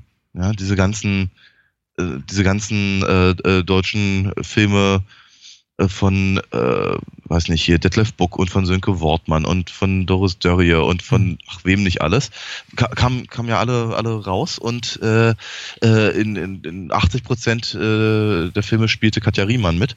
Ja. Ähm, Kai Wiesinger natürlich wahnsinnig gerne auch und äh, Veronika Ferres. Ju hier im Stadtgespräch, vor allem Kai Wiesinger und Kai, äh, Katja Riemann. Ähm, ich hatte mich darauf sehr gefreut. Äh, auch den habe ich im Kino gesehen, wo gemerkt. Und ich dachte irgendwie, ähm, damals, damals war das halt durchaus so eine Phase, wo ich irgendwie mich sehr darüber gefreut habe, eben, ähm, sagen wir mal, äh, hum humoreske Einsichten in das bundesdeutsche Leben zu äh, äh, kriegen. Mhm. Und bei bewegten Mann funktioniert das sehr, sehr gut. Aber da ist die Vorlage auch sehr, sehr gut. Und bei Stadtgespräch ist halt, äh, es funktioniert halt nirgendwo, an keiner Stelle. Und es sind relativ gute Schauspieler dabei. Ähm, äh, es ist wirklich ganz, ganz, ganz, ganz seltsam. Aber irgendwie ist diese, da, da, da wird mit Klischees um sich geworfen. Da wird, im Prinzip, im Prinzip ist das so eine Art Boulevardstück mit Türen, Knallen und allem. Mhm. Und äh, sehr uninspiriert runtergeleiert. Nicht gut. Mhm. Also Stadtgespräch ist für mich jetzt so, ohne den Film, ich habe ihn gesehen, äh, nicht, nicht wirklich bewusst in Erinnerung, aber als irgendwie, ohne wirklich was Profundes dazu sagen zu können, auch ein bisschen so ein Film, dem für, immer, für, für mich persönlich so ein bisschen der Titel zum Verhängnis wird, weil er so beliebig wirkt, wie, wie, wie sonst was. Ich musste kurz, ich, er hatte kurz einen ähnlichen Gedanken, als ich, als ich diesen Film sah von äh, neueren Film namens, namens Legend von dem, dem, dem Drehbuchautor von, von, von Payback, äh, Helgeland, der irgendwie auch LA Confidential geschrieben hatte und der mit, mhm. Ro, Ro, mit Rob Hardy, Ron Hardy oder wie immer heißt, in, in der Doppelrolle. Ach, dachte, ja. was ist das für ein Titel? Legend, Legend, das sagt mir überhaupt nichts. Das ist, sagt nichts über den Film aus, den hast du sofort wieder vergessen. Und bei Stadtgespräch geht's mir ähnlich. Stadtgespräch, wenn ich an Stadtgespräch denke, denke ich, ja, das ist doch, ist so bestimmt ein Katja Riemann-Film aus den 90ern. Aber da mhm. hört es eben auch auf. Und so wirken eben für mich viele dieser Filme, dieser, die, die im Fahrwasser vom, des Erfolgs vom bewegten Mann herauskamen. Das war irgendwie so, ja genau, schmeiß, schmeiß Katja Riemann, Kai Wiesinger, dann zwei Jahre später war es eben ein Heike Makatsch und ein, mhm. was weiß ich, äh, wer kam da noch? Jürgen Vogel, ach egal. Jasmin äh, war dabei. Jasmin Tau dabei, sehr schön, äh, da rein und äh, gibt denen irgendwie ein Drehbuch, was wir zusammengeklappt haben zwischen Tür und Angeln und da wird schon ein guter Film bei rauskommen oder zumindest profitabel. Und nein, im Fall von Stadtgespräch hat es ja zumindest funktioniert. Also, mhm. 1,7 Millionen Zuschauer. Mhm. Ist in so einem schwachen Jahr für einen deutschen Film äh, re relativ der größte Erfolg. Ja. ja. Aber ich glaube, das war mein, mein, mein Einstiegspunkt, weil ich mich wundere, dass es so ein schwaches Jahr ist für den deutschen Film, weil ich das damals ganz, ganz anders wahrgenommen habe. Hm. Ich weiß nicht, ob da, ob da irgendwie andere Filme noch liefen, die halt einfach nicht erfolgreich waren oder so, oder keine Ahnung. Hm. Hm. Seltsam. Äh, Egal. Beim Blick auf die Charts muss ich sagen, kommt für mich jetzt eine relativ lange Durchstrecke. Will heißen, alles gesehen, äh, alles hm weitgehend vergessenswert, bis wir so auf Platz 27 landen ja, mit dem ja. dritten Batman-Film. Bin dabei. Hm? äh, Batman Forever, der erste Joel Shoemaker Batman, ja. der sich so ein bisschen der Kritik entzieht, in dem Sinne, dass er nicht immer genannt wird als, als einer einer der schlechtesten oder gar der schlechteste Batman-Film. Der Nachfolgefilm Batman und Robin wird immer als solcher bezeichnet. Ja, ja. Ähm, kannst du dich erinnern an deine Eindrücke, wie es war, ja. 95, als du im Kino saßt? Ja, sehr genau sogar. Äh, ich habe den, ich habe ich hab ihn im Kino gesehen, absolut richtig. Ich auch, ich auch. Ich hab, wer, wer nicht, wer nicht. Äh, ja, ja. Äh, ich habe ihn sogar eine Woche früher gesehen als alle anderen, war es unter merkwürdigen Grund äh, gab's, ich, ich, war da, ich war da im Urlaub und äh, so, hat so, so ein kleines Pupskino hat so eine Art Vorpremiere machen können. Ich war da sehr, sehr erstaunt. Also wirklich etwa eine Woche vorher habe ich den gesehen, war ja, wie soll ich sagen, ich, ich, ich glaube, ich hatte gar keine andere Chance, als total begeistert zu sein. Äh, hat sich dann später natürlich stark relativiert. Ähm, aber damals war eben Jim Carrey der, der, der heißeste Scheiß in der Kinokasse. Ja. Ähm, es ist, ich fand's, ich, ich fand zwar damals schon ein bisschen doof, dass sie Billy D. Williams nicht genommen haben als Two-Face, weil sie so schön halt vorbereitet hatten bei, äh, bei ähm, Tim Burton. Ähm, aber dass, dass, dass, dass Tommy Lee Jones im Prinzip einen, einen, einen, einen Comicfilm adelt durch seine Anwesenheit, war natürlich schon, sagen wir mal, zumindest auf dem Papier, äh, eine ganz große Nummer. Ja. Äh, erst so im Nachhinein ist mir aufgefallen, dass ich eigentlich nicht ertrage, dass die beiden, also gerade Jim Carrey und, und, und äh, Tommy Lee Jones, so elendig chargieren und sich irgendwie gegenseitig irgendwie an die Wand spielen wollen. Und äh, es ist, ganz ehrlich, ich kann, ich kann, Jim Carrey kann ich keinen Vorwurf machen, weil der machte das, wofür er bezahlt wurde, zu der Zeit damals, äh, zu, zumindest. Aber eben Tommy Lee Jones ist als, als Two-Face für mich nicht ertragbar heute mehr. Äh, viele der Entscheidungen fand ich sehr seltsam. Es war mir einfach, es war mir einfach alles zu nehmen. Ganz ehrlich sagen. Ähm, die, der, dass der Film einfach die emotionale Tiefe von, von Batman Returns nicht, auch gar, also gar nicht versucht, habe ich damals ein bisschen übel genommen. Hm. Ähm, ja, also, brr. Ich meine, Film, ich, ich, ganz, ganz, ganz, ganz kurz unter letzten Satz von mir zu dem Film. Sprich so lang, wie du willst. Nein, nein. Ähm, man, von, von den, von den äh, Shoemaker-Filmen, äh, Batman-Filmen als, die, als schlechteste Filme zu reden, finde ich immer etwas unfair. Weil ich finde, sie haben ihre Berechtigung. Ich glaube, sie sind, sind genauso ein, ein, ein, ein Ab äh, der, der, der Comics wie die anderen Filme auch. Weil man darf nicht, man darf immer nicht so ganz vergessen, es gab auch eine Zeit, in der Batman und Robin geschrumpft wurden und über, über überdimensionierte Schreibmaschinen gehopst sind.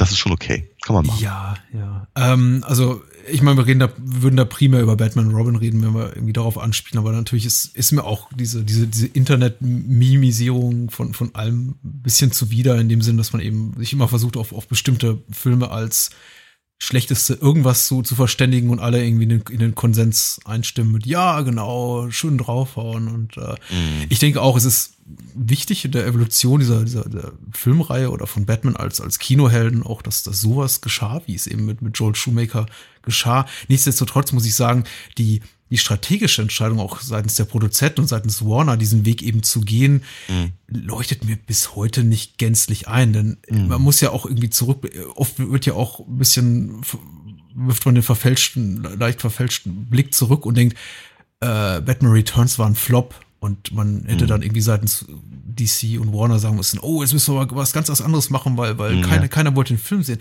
Aber Batman Returns war ein relativ großer Hit. Ja. Äh, muss man dazu sagen. Klar, er wurde kritisiert ähm, für einige Entscheidungen, die er eben traf, eben betont düster zu sein, auch die Schurken noch mehr in den Vordergrund zu stellen als jetzt im, im ersten Batman.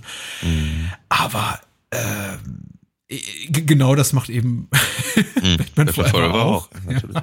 Ich meine, ähm, ich glaube, man muss irgendwie schon, schon mal darüber, darüber, nachdenken, wer überhaupt Batman gespielt hat in dem Film. Das war Val Kilmer, mhm. äh, den, den, ich mag, aber der eben relativ farblos bleibt, genau wie Nicole Kidman, was, was auch überrascht, irgendwie so, so einen großen Star da zu haben, der auch irgendwie so komplett vergessenswert ist. Mhm. Aber diesen Weg einzuschlagen, zu sagen, okay, wir machen das absolute Gegenteil in fast jeder Hinsicht, außer vielleicht mit dieser Schurkennummer äh, vom Vorgängerfilm, mhm. finde ich schon arg befremdlich. Ich meine, letztendlich gibt der Erfolg ihnen recht. Ich glaube, jeder Batman-Film ist scheiß profitabel für Warner gewesen. Ich glaube, es gibt, es, sie hatten irgendwie noch nie wirklich einen Flop mit der, mit der ganzen Reihe. Mhm. Aber dennoch bleibt irgendwie so ein bisschen das mulmige Gefühl, ja, ähm, Kurskorrektur gerne, aber kompletten Kurswechsel im Sinne von äh, 180 Grad Kehrtwende. Mhm. Warum? Ja, ja, zumal sie eben, ich meine, ist, ich glaube, das, das, das ist das, was man den, den, den Schumacher-Filmen halt heute noch so ankreidet, dass sie halt ehrlicherweise ein bisschen infantil sind. Mhm. Ähm, und sich Tim Burton äh, ja sehr bemüht hat, um im Prinzip genau diesen, dieses, dieses Infantile, was die Leute äh, jahrzehntelang eben mit, mit, mit Comics verbunden haben nach der Adam West-Serie, äh, im Prinzip so ein bisschen, ja, also äh, rauszu, rauszuhauen aus der, mhm. aus der ganzen Wahrnehmung. Äh, nicht nur, nicht nur von das der Figur, sondern eben auch der, der ähm, des, des, des, des Mediums. Mhm. Ähm, und äh, da dann eben das halt wieder so, wieder so zu, zu umarmen und halt dann da wieder in die Freuden zu gehen, ist eine sehr, sehr seltsame Entscheidung. Ja. Zumal Tim Burton ja wohl zumindest als Produzent irgendwie anwesend war. Mhm. So heißt es zumindest, ja. Ja, ja, ja. Ich bin, ich, äh, ich, äh, ich runze da auch manchmal die Stirn, wobei ich jetzt nach allem, was ich zum Beispiel die Herr der Ringe äh, Adaption von, von, Peter Jackson gelesen habe und da, wenn man da so auf die Produzenten guckt, da irgendwie auch mittlerweile da äh, dem Ganzen nicht mehr so traue, weil man eben, weil ich von daher eben weiß, dass irgendwie jeder, der mal irgendwas mit der Reihe zu tun hat und irgendwann mal vor 30 Jahren die Rechte ran besetzt hat, plötzlich als Produzent irgendwo auftauchen kann. Okay. Und äh, ich weiß nicht, ich habe äh, manchmal äh, so den Eindruck, jeder, der mal ein, einen Satz irgendwo ins Drehbuch geschrieben hat oder gesagt hat, okay, die, die Figur, diese Nebenfigur, die irgendwo im Hintergrund äh, als Statist rum, rumtummelt, die habe ich aber erfunden, äh, die ich sofort irgendwie als Produzent da aufführen lassen darf. Aber ich mhm. weiß es nicht, ich weiß es nicht. Äh, mich, mich hat's, ähm, ich, ich meine, ich möchte es auch nicht beschönigen. Ich finde, ich finde die, die Burton-Filme auch rückblickend nicht unproblematisch. Ich finde Batman Returns immer noch ziemlich wunderbar. Ich meine, wir haben letztes Jahr auch drüber geredet. Ja mögen den Film beide sehr, äh, aber ich, ich sehe natürlich auch die Problemchen, ich sehe auch die, die, die Punkte, an denen sich Burton angreifbar macht und insbesondere mhm. irgendwie, insbesondere die letzten 10, 15 Jahre machen es einem auch nicht leicht, Burton zu verteidigen, wenn man so sieht, was er mittlerweile macht, aber ja, ja. Äh, ja Joel also, Shoemaker. Also immerhin muss man natürlich ganz ehrlich sagen, er ist halt seinem, also Shoemaker ist halt seinem, seinem persönlichen Stil da doch recht treu geblieben. Ne? Mhm. Und das mhm. ist durchaus, das ist, äh, finde find ich jetzt erstmal prinzipiell nicht schlecht. Ich, ich, ich, ich erinnere mich, ich habe mir, habe mir sowohl äh, Batman Forever als auch äh, And Robin damals ähm, nur in die Sammlung halt äh, geholt äh, wegen der der Specials, der Interviews und und all der Sachen und irgendwie um, um komplett zu sein. Äh, stellte aber genau dadurch fest, dass es genug, es gibt genug Punkte, die ich den, den Sachen noch abgewinnen kann. Äh, aber wie gesagt, Tommy Lee Jones gehört nur wirklich nicht dazu. Was, was, was, was, was brennt dir unter Nägeln? Was siehst du noch so auf der Liste? Auf den Plätzen 30 bis Schlag mich tot, was um, dich anlacht? Ähm, ehrlicherweise bis Platz 39 sehe ich nichts mehr wirklich. Mhm. Ähm, mit Ace Ventura hatten wir ganz kurz mal erwähnt.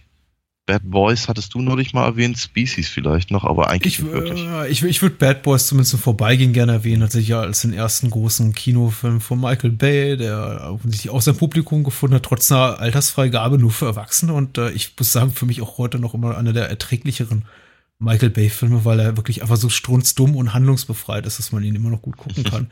Während sich eben modernere Michael Bay-Filme irgendwie immer so ein bisschen um, um, um Relevanz und sowas wie einem pseudopolitisch korrekten An Anstrich bemühen, aber dabei immer noch genauso faschistoid dumm sind wie Anno dazu mal.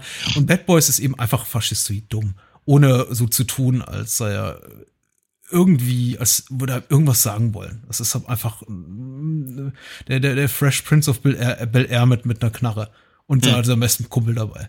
Hm. Ähm, und ja, ja, Species vielleicht im Vorbeigehen erwähnt, auch mit Kongo vielleicht im Einklang, weil es für mich auch so zwei Filme sind, die, Kongo auch eine Michael Crichton-Adaption wiederum. Stimmt, ja. Äh, die, die ich beide im Gedächtnis habe als so als als so als so frühe CGI-Filme, die sich sehr auf ihre CGI-Effekte stützen und die nicht gut gealtert sind, zumindest optisch. Also klar, Bruce Campbell ist immer noch nett in Kongo so in ja, dieser ja. winzig kleinen Rolle da. ja ja. Schwupps ist er tot. Mhm. Und ich mag Killeraffen, aber genau, schwupps ist er tot. Aber äh, weder Species, Species noch, noch Kongo sind wirklich optisch gut gealtert. Aber mhm. Frankenstein, mhm. Fragezeichen, gut gealtert? Ich habe ihn jetzt lange, lange, lange, lange, lange nicht gesehen. Ähm, ich, ich mag Kenneth Branagh ja wirklich wahnsinnig gerne. Ähm, ja. Aber er hat, ich meine, ist, bei Branagh ist das wirklich ganz, ganz schwierig. Also einer, der, einer seiner großen Vorzüge ist sein überdimensioniertes Ego.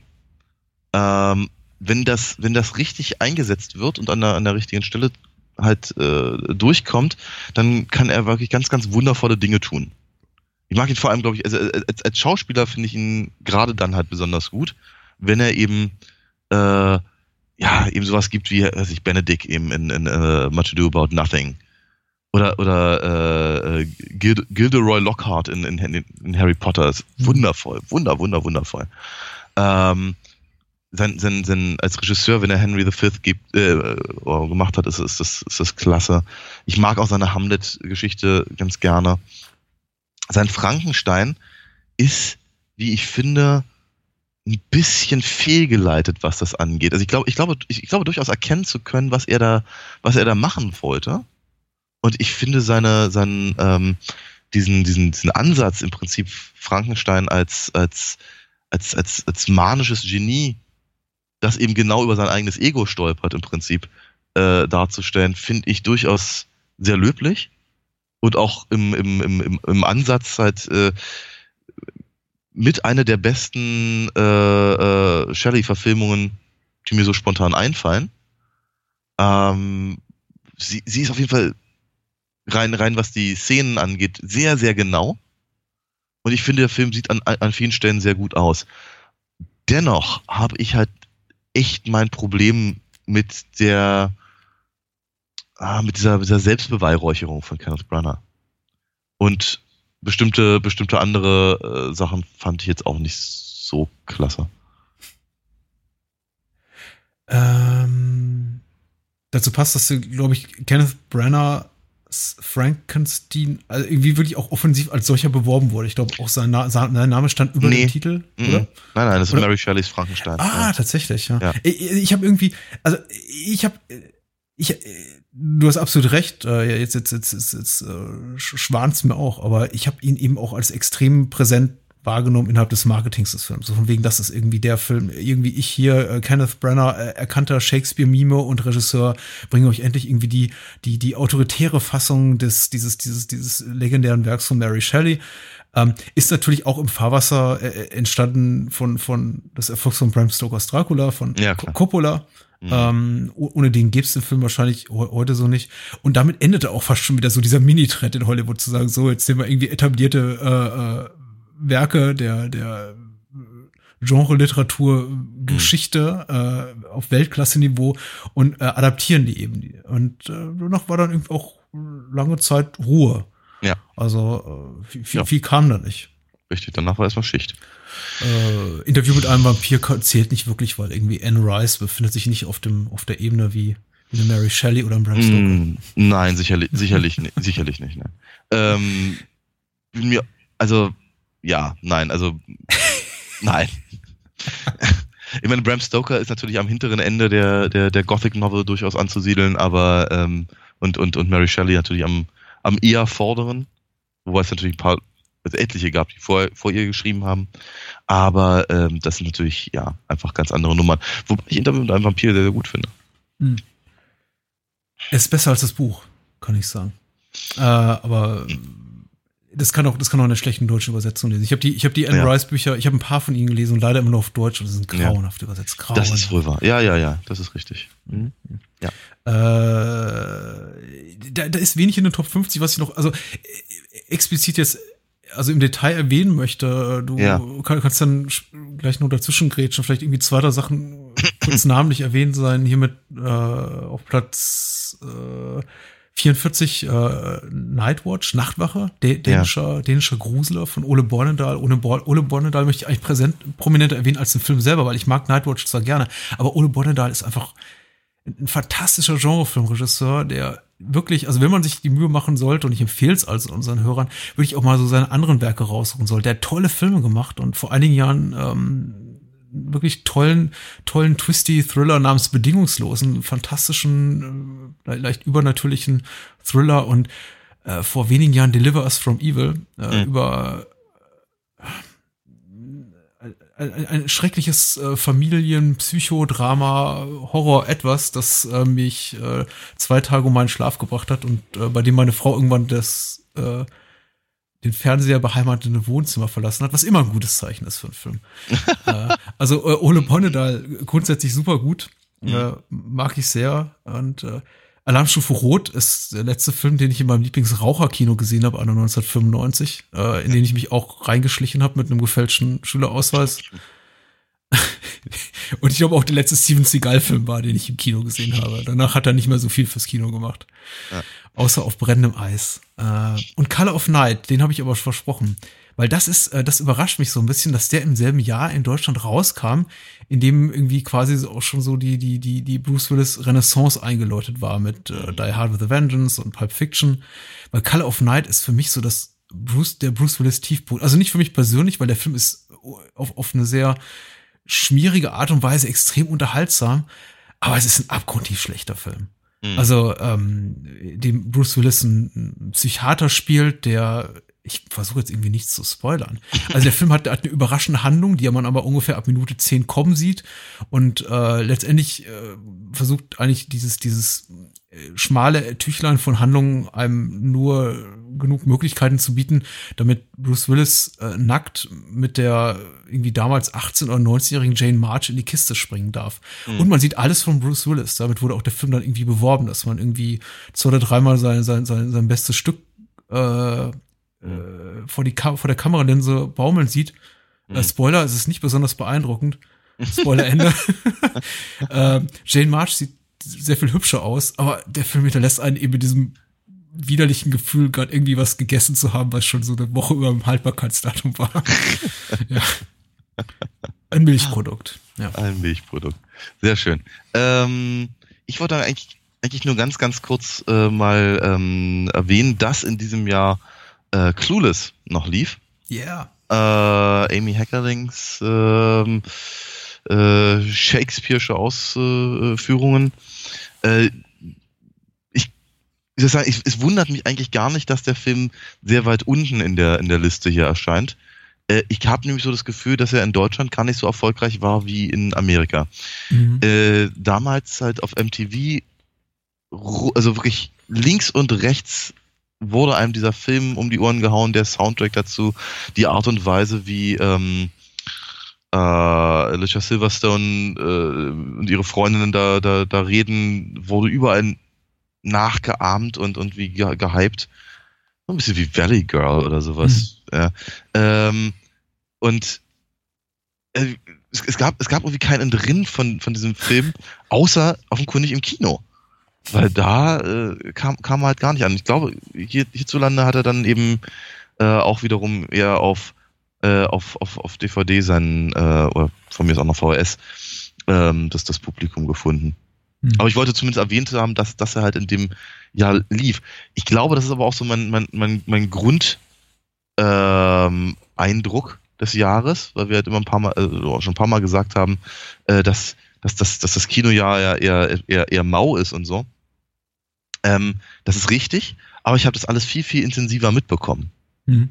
Also äh, das war, war nicht alles gut, aber ich habe es halt sehr genau mitbekommen. Das mag auch durchaus an der Art und Weise liegen, wie damals äh, Filme rezipiert wurden, beziehungsweise wie äh, ja, der vor allem MTV darüber berichtet hat und so. Ich, ich, ich fühle mich auf den äh, hinteren Plätzen tendenziell ein bisschen heimischer. Das heißt nicht unbedingt, dass die äh, Erfahrungen äh, wichtiger waren oder prägender waren, aber ich habe das Gefühl, die Qualität steigt ein bisschen an, was ja nicht allzu selten ist. Ich meine, es ist ja durchaus ein Phänomen, was man heute noch ja. antrifft. Die guten Filme sind selten die, die irgendwie auf Platz eins an den Kinokasten landen. Mhm.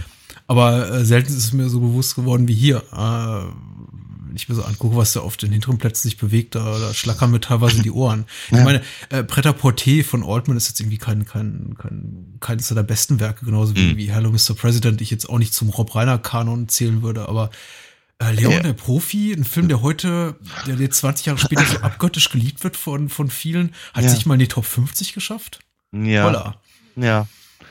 Ähm, ja, dass das Smoke nicht, nicht äh, äh über 50 genannt ist, wundert mich wenig. Ich ja. habe sowohl Smoke als auch Blue in the Face damals im Kino gesehen. Ich glaube, so ja. für Programmkinos waren das große Hits.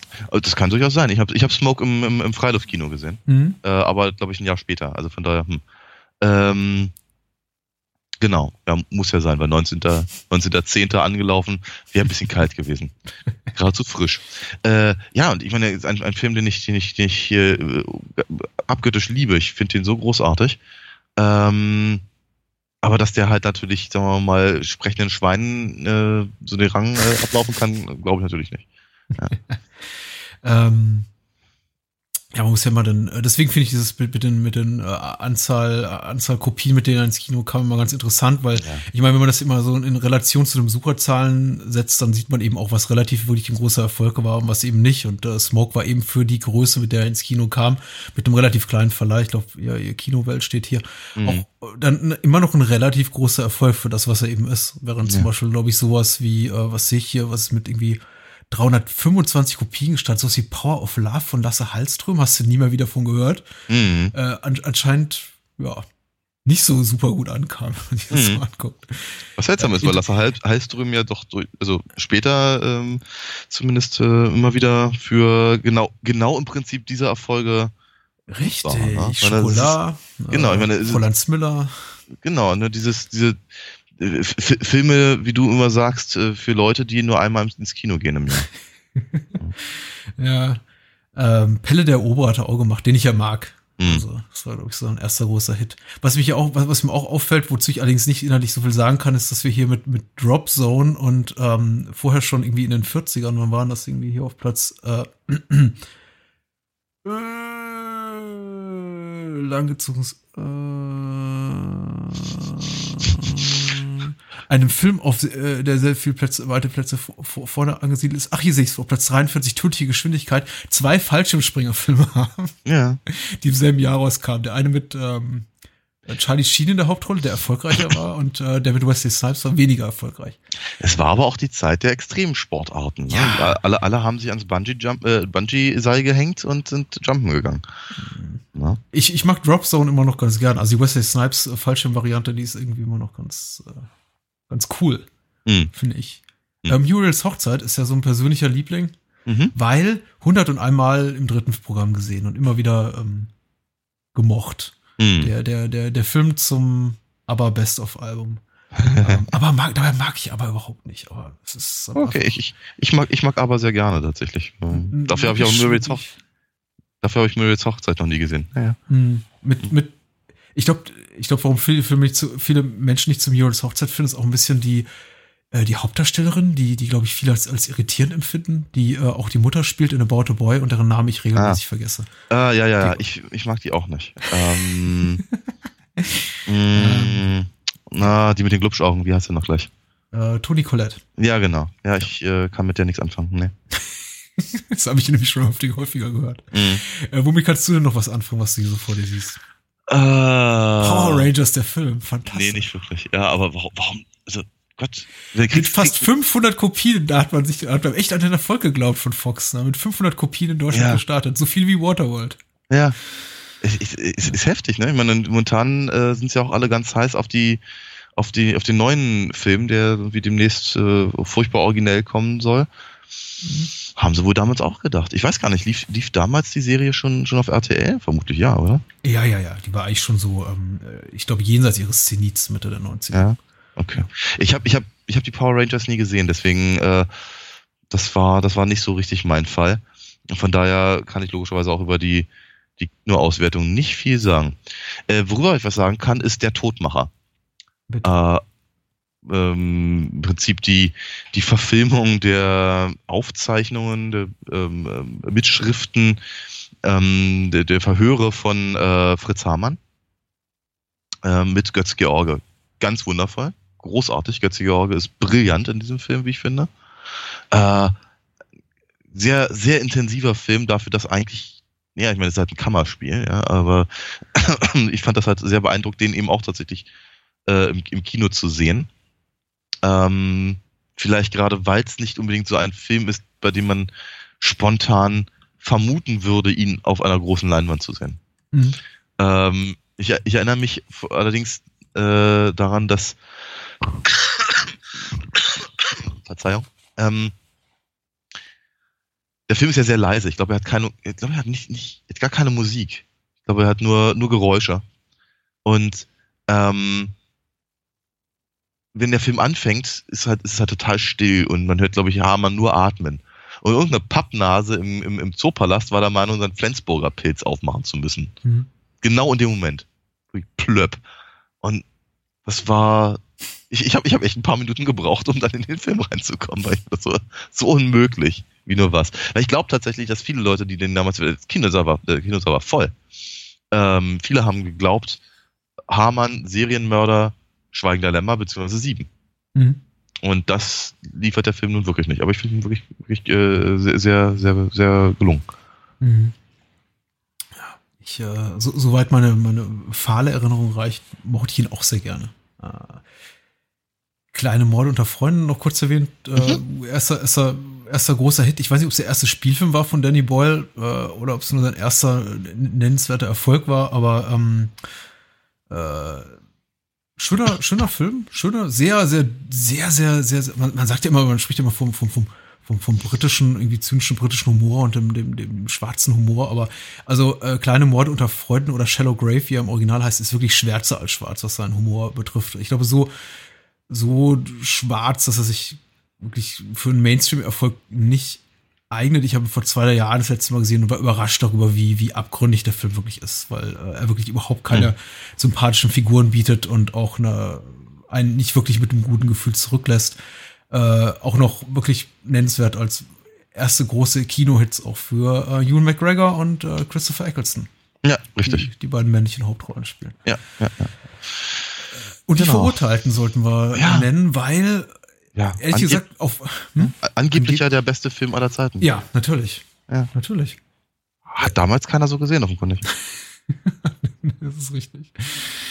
Ähm, lief damals unter ferner Liefen. Ich meine, ich erinnere mich dran, daran, dass äh, Verurteilten auch bei, bei den Academy Awards in der einen oder anderen Kategorie berücksichtigt wurde, auch irgendwie jemand eine Nominierung bekam ne, auch mit einem kleinen Erfolg in, in, in, den USA lief. Aber du hast ja recht, ne, dass irgendwann in diesem Ding namens Internet dieser Film mal äh, zehn Jahre später und mittlerweile 20 Jahre später auf Platz eins der besten Filme aller Zeiten auf imdb.com genannt werden würde, damit hat niemand gerechnet, wirklich.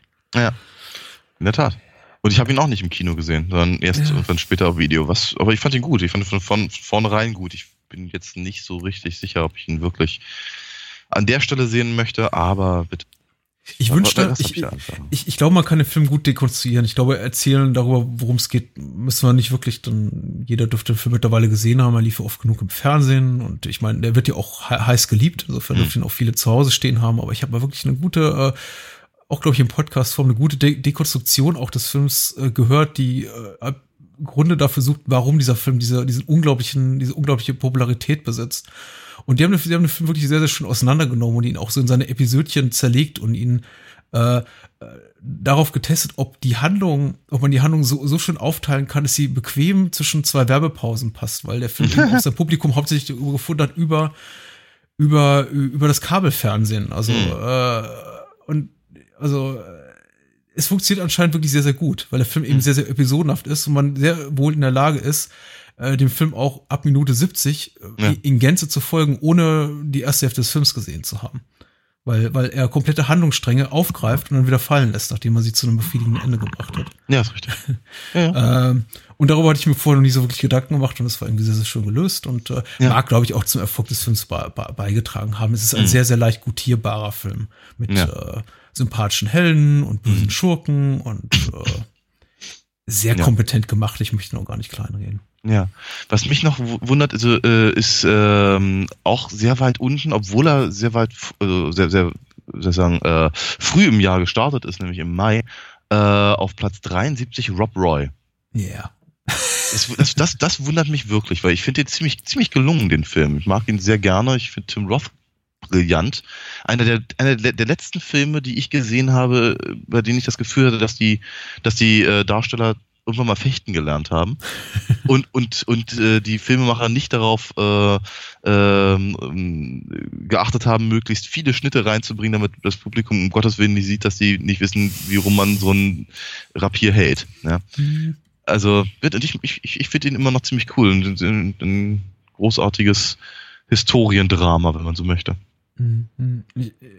Ich glaube, ich glaube, dem Film fehlt es an Stars. Mhm. Ich, äh, um, Damals um jetzt mal ein bisschen, ja. bisschen, bisschen, bisschen zu, zu spekulieren, glaube ich, der Film würde wunderbar funktionieren. Ich habe jetzt auch nur noch schwache Erinnerungen dran, aber meine Erinnerungen sind auch eher positiv und ich glaube, wäre der Film damals mit Stars gestartet. Ich meine, klar, heute ist Liam Neeson eine Riesennummer. Ja. Aber das war er eben 1995 nicht. Richtig. Und äh, die, die anderen Darsteller sind zwar auch toll. Jessica Lange spielt mit, glaube ich, Tim mhm. Roth, Eric Stolz. Also, äh, ja, ja, ah. ich glaube. Hm. Äh, ich meine, er ist wirklich gut besetzt, aber das sind eben das, was man immer so ein bisschen leicht abfällig als Charakterdarsteller bezeichnet alles. Mhm. Ist kein, da ist niemand dabei, von, dem du sagst, oh, John Hurt, ich gehe in einen neuen John Hurt-Film. Ähm, das, nein. Mhm. Liam Neeson eben genauso wenig. Also er war noch nicht, äh, er war noch nicht in seiner Action-Dad-Phase angekommen, in der er heute ist. ist äh, Action-Dad, ja. In die wäre er aber, glaube ich, ohne, ohne Qui-Gon Jinn nie gekommen. Und ich frage mich, ich frag mich ehrlicherweise, ob er Qui-Gon Jinn gekriegt hat, weil er Rob Roy gemacht hat. Aber na gut. Ähm, wird, aber ich mag ihn auf jeden Fall. Genauso wie ich ähm, äh, Platz 75 Before Sunrise sehr mag. Richard Linklater, äh, der erste seiner äh, autobiografisch gefärbten Gesprächsfetzen, wenn man so möchte. Zwischen, zwischen immer den gleichen äh, Figuren gespielt von Ethan Hawke und von äh, Julie Delpy. Und ich, ich, ich mag alle drei Filme sehr, sehr gerne. Wobei ich den, den, den ersten für wirklich wesentlich halte, weil er eben einfach sehr, sehr zeitgeistig war damit. Mhm. Es ist schön, irgendwie mit der Reihe mitzuwachsen, auch irgendwie oh, so ja. im, meine, meine, meine Gefühlslage bezüglich der Reihe hat sich ja irgendwie, geht ja wie hot nach hinten und nach vorn von äh, totaler Sympathie zu Ablehnung. Und Before Sunrise ist irgendwie auch so ein Film, der als, als, als er damals rauskam, ich habe ihn nicht im Kino gesehen, aber zwei Jahre später im Fernsehen, den ich sehr, sehr liebte, weil er eben meiner meiner eigenen Sensibilität damals einfach entsprach, weil ich okay. ungefähr in dem Alter war oder marginal jünger ja. und mich damit sehr identifizieren konnte. Und als ich dann ihn ein paar Jahre später sah, so als, als, mhm. als Mitzwanziger in der etwas, ja.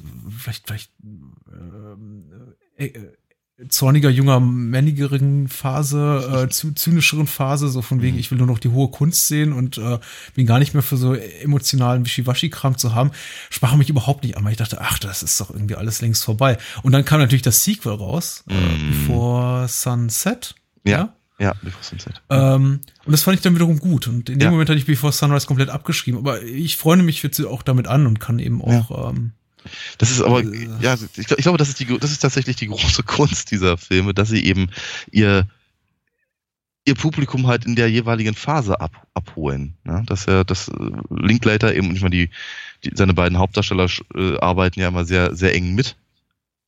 Ähm, an den, an den äh, Sachen, dass sie eben im Prinzip ihre eigenen Erfahrungen und Eindrücke da ähm, halt in irgendeiner Form verarbeiten. Das muss nicht immer alles sinnvoll sein. Ja, das genau. Ist, das ist, äh, das ist, es muss auch nicht nachvollziehbar sein. Es muss kein, muss kein, kein, äh, nichts von Wert haben. Da müssen im, es, es hat tatsächlich für mich viel mehr Wert, dass Jesse, also äh, Ethan Hawks Figur, äh, eben glaubt, dass jeder, jeder Fliegenfurz, den, den er äußert, irgendwie von, von, von unglaublichem Wert ist in, in Before Sunrise. Und man eben auch 20 Jahre später weiß, nein, hat es nicht. Ja. ja. sich aber daran erinnern zu können, dass man eben irgendwann mal in dieser Phase war, in der man irgendwie ja. äh, glaubte, dass das ganze Leben halt verstanden zu haben. Ähm, ich ich finde ich find das hochsympathisch. Ich mag die echt. Ja, ab, absolut. Ich meine, und daher rührt ja auch diese zeitweilige äh, ablehnende Haltung, die ich dem Film gegenüber hatte, dass ich eben mich quasi dabei ertappt fühlte und dann als Mitzwanziger auf den auf, auf Before Sunrise zurückblicke und dachte, oh shit, ich fand ich, ich, ich fand das, was was äh, Jesse da von sich gibt, überwiegend Jesse, weil, weil Julie ist ein bisschen die ein bisschen äh, eloquentere, also zumindest äh, sinngebendere Person in dem Film, äh, ja. mich dabei ertappt fand, äh, bei dem Gedanken, ja, Mann, ich, ich fand das mal gut und, und, und stimmig und sinnig und irgendwie, weiß ich nicht, mhm. sinnvoll, was er so von sich gibt. Und ja. äh, dann plötzlich sah, das ist eigentlich nur das, äh, das Gerede eines jungen, offensichtlich Verliebten, nicht ganz noch nicht ganz irgendwie auf dem höchsten Reifezustand seiner Persönlichkeit angekommenen jungen Mannes war. Und, ja, äh, aber man freut sich wieder damit an, ja. Und ich, und ich finde das eben hochsympathisch und eben auch sehr ehrlich. Total. Ja. Total. mag die. Sehr gerne. Was haben wir noch so? Gleich ähm. danach. Vernetzt. Mm. Johnny Mnemonic. Mm. Ähm, ich mag den gern. Mm. Nicht so. Ich, äh, ja, es, es muss ein Podcast-Film sein. Ja. Ich, ich, ich, möchte, ich möchte unglaublich gerne drüber reden und ich ja, glaube, so irgendwie gefühlt seit acht Jahren. Ja. Sprich doch mit mir, wir können doch, wir können doch über alles reden. Ja, äh, ich glaube, was mir immer noch so ein bisschen davon abhält, ist, dass es diese, äh, dass es von dem Film eben eine alternative äh, Schnittfassung gibt für den japanischen Markt, in der äh, Takeshi Kitano eine, eine wesentlich prominentere Rolle spielt. Ah. Und ich würde diese Fassung immer so gerne gucken. Ah. Okay. Weil es gibt wohl diese 20 Minuten längere Fassung, in der Kitanos Figur sehr, sehr viel prominenter ist und ah. äh, nach der dürstet mich irgendwie. Aber. Okay. Äh, wir, wir, wir, kommen schon noch dazu. Wäre, wäre ich ja auch dabei. Also äh, ansonsten an dieser Stelle nur gesagt, ähm, William Gibsons einzige, einziger Ausflug ins, ins Filmgenre, nachdem seine Neuromancer-Verfilmungen allesamt gescheitert sind. ähm, und für mich die eine der relevantesten mhm. ähm, Cyberpunk-Filme. Vielleicht auch einfach deswegen, weil es William Gibson war. Aber gut, das, das möchte ich nur ganz kurz an der, an der Stelle reingeschmissen haben. Ansonsten hatte ich den Film auch in einem äh, in einer meiner, meiner mündlichen Prüfungen damals. Von daher habe ich da wirklich durchaus richtig Laune, ähm, äh, den mal im Podcast ausführlicher zu besprechen. Ja, ja, ja. Ich frage mich, ich frage mich, ob äh, ist William Gibson eigentlich so so knauserig mit den Filmrechten an seinen Geschichten oder hat er kein Interesse daran? Weil äh, ich meine, es gibt selbst, selbst so Autoren wie Alan Moore, die, mhm. die sich ja irgendwie mit Händen und Füßen dagegen wehren, dass man ihre Sachen adaptiert. Von denen gibt es haufenweise Adaptionen. William ja. Gibson ist wirklich abgesehen. Ich erinnere mich noch an an, Dreh, an, an Drehbuch, das er geschrieben hat für, für, für eine spätere Staffel von, von The X-Files. Mhm. Aber abgesehen davon sieht man ihn kaum im Fernsehen oder im Kino. Ja. Oder sieht man nicht viel von ihm. Ich, ich, ich hab, also, wir sagen, also gerade als Neuromancer wurde halt, äh, wurde halt, glaube ich, sehr, sehr schnell durch die Gegend geshoppt. Glaube, mhm. den wollten, den wollten sie alle verfilmen. Was natürlich einfach eine ganz, ganz große Nummer war damals.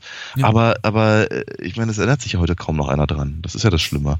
Ja, das Cyberpunk-Genre hat sich eben relativ überholt in irgendeiner Form. Ähm, und die meisten Leute, wenn, wenn, dann erinnern sie sich an, an, an die, an die Matrix-Filme, die halt 60 äh, Prozent ihres Materials von Gibson geklaut haben. ähm, ich habe keine Ahnung, wie er selber dazu steht. Vielleicht hat er einfach auch die Schnauze voll gehabt. Vielleicht hat er gesagt, irgendwie, äh, ich habe jetzt, hab jetzt 25 Jahre versucht, irgendwie Neuromancer äh, äh, verfilmen zu lassen. Alles, was da kam, war doof. Ähm, und Johnny Mnemonic ist auch nichts geworden. Äh, ich lasse lieber bleiben. Ich schreibe lieber was oder so. Ich habe keine Ahnung. Weiß nicht.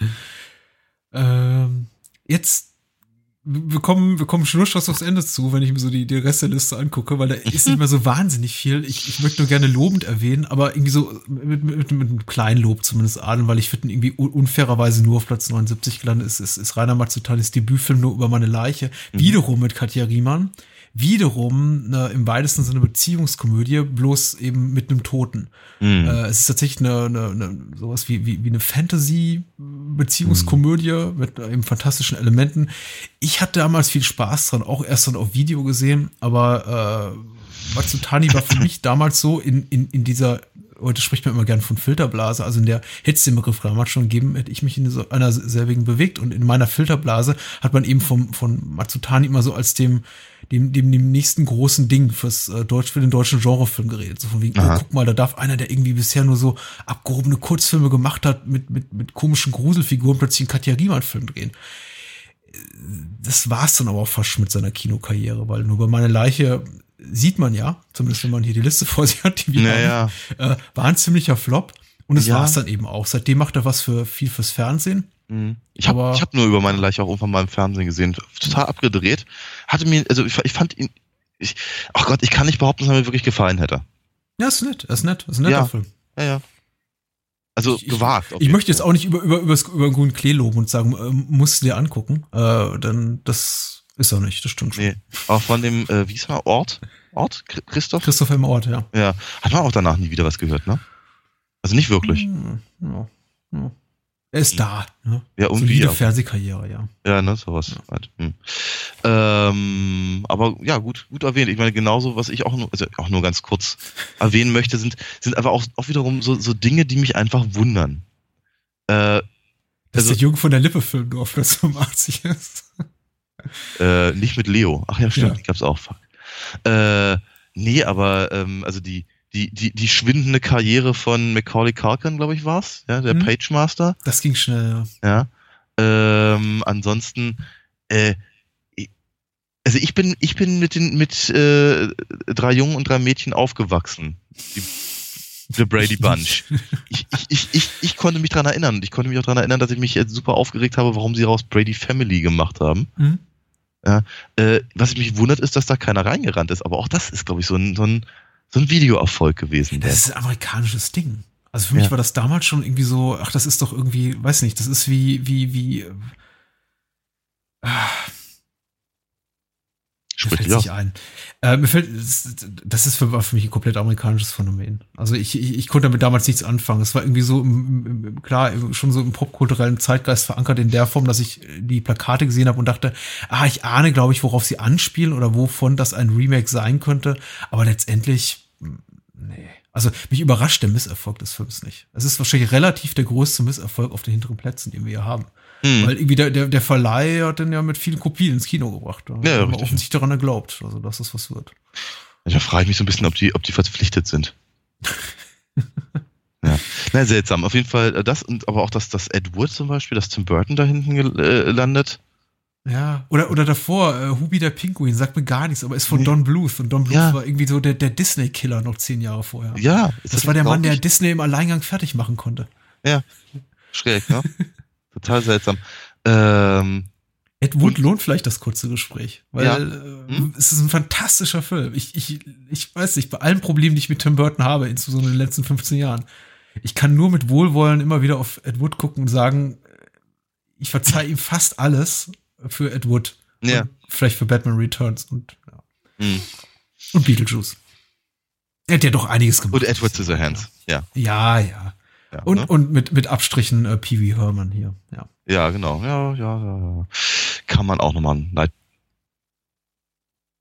Egal. So, jedenfalls, äh, ja, aber ich, ich mag, ich mag Ed, aber ich habe ihn auch damals nicht im Kino gesehen.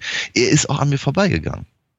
Ich habe, äh, ich habe den Film, glaube ich, erst, ha, lass mich mal bitte lügen, aber ich glaube, ich habe ihn erst äh, überhaupt wahrgenommen, dass es ihn gibt, als er im Incredibly Strange Video damals äh, äh, rumstand. Mhm. Mhm. Und da, hat, da hatten die halt im Prinzip äh, den, das Ding kam auf, auf Video raus und die hatten halt die Videokassette hingestellt und hatten dazu dann irgendwie alle Edward-Filme, die sie gerade am Lager hatten, halt hingepackt.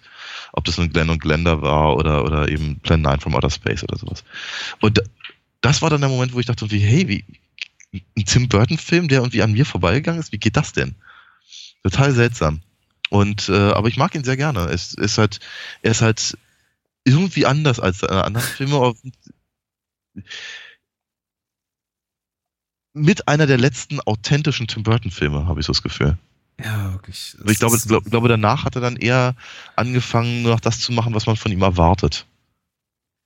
Es ist insofern schön, als auch dass der Film nicht nur ästhetisch schön ist, sondern auch wirklich gut besetzt, unter anderem ja mit Johnny Depp, der damals als Kassengift galt. Ich meine, Johnny mhm. Depp hatte irgendwie eine Reihe von riesig, richtigen Flops mhm. und man, man sagte schon, warum besetzt Burton weiterhin Johnny Depp, der irgendwie bringt doch kein Geld in die Kassen. Ich meine, im Fall von Ed Wood hat sogar gestimmt, aber mhm. na gut. Ich meine, der Film ist auch in anderen Rollen super besetzt, nicht zuletzt ja. Martin Landau, der einen Oscar gewonnen hat. Oh ja. Toll, toll vertont. Das ist auch mal äh, was anderes, Tim Burton. Ich glaube auch irgendwie sein einziger Film, den er nicht zusammen mit Danny Elfman gemacht Richtig. hat, sondern ja, einer, einer der Howard wenigen. Shaw war das? Ja. Äh, ich, ich, ich bin mir nicht mehr sicher, aber der sich irgendwie nicht so, so ganz Tim Burton nicht anfühlt wie, wie, wie der Rest. Aber allem voran, es ist eben ein Film, der sich respektvoll mit etwas auseinandersetzt, das ich sehr liebe.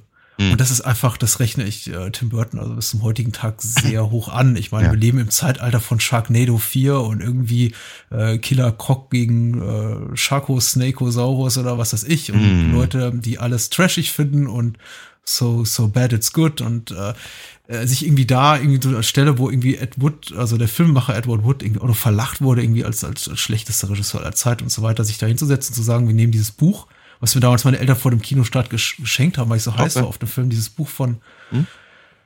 äh, Rudolph Gray, Nightmare of Ecstasy heißt es, glaube ich, im Original.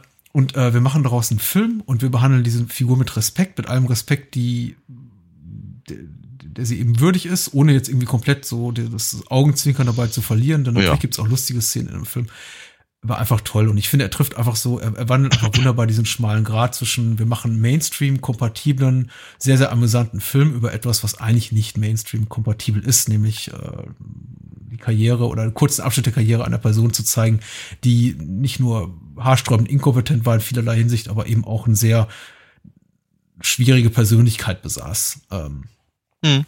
äh, mich, mich würde so ein Quasi-Sequel mal interessieren, weil ich meine, Ed Wood ist ja, also Edward Wood ist ja irgendwie nach, nach Ende seiner Karriere, die wir in einem Film sehen, was ja nur so ein kurzer Auszug ist, in, äh, schnell in dieses sehr, sehr drittklassige Milieu des, des, des, des Softsex- und Pornofilms abgerutscht und äh, hat größere Drogenprobleme entwickelt. Also so, ein so ein Quasi-Sequel dazu würde mich mal interessieren, aber ich weiß nicht, ob es die Welt wirklich braucht. Vermutlich nicht. Vermutlich nicht. Vermutlich nicht. Aber vielleicht ein Sequel zu Hubi, der Pinguin von Don Bluth.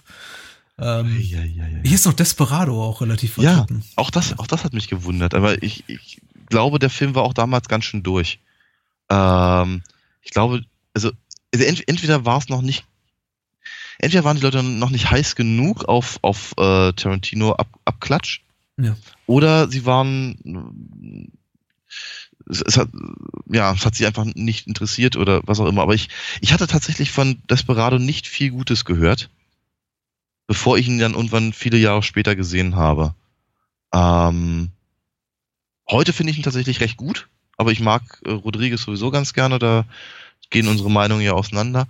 Ähm, ich, aber es, es, wundert mich. Ich hätte gedacht, dass der, dass der irgendwie voll äh, voll auf der, auf der damaligen Welle geritten wäre, weißt du? Seltsam. Aber ich meine ganz ehrlich, die restlichen Filme, die wir bisher besprochen haben, bis Platz, äh, was war es jetzt gerade? 94, haben ja überhaupt nichts, aber auch gar nichts irgendwie mit, äh, mit, mit Pulp Fiction zu tun, ne?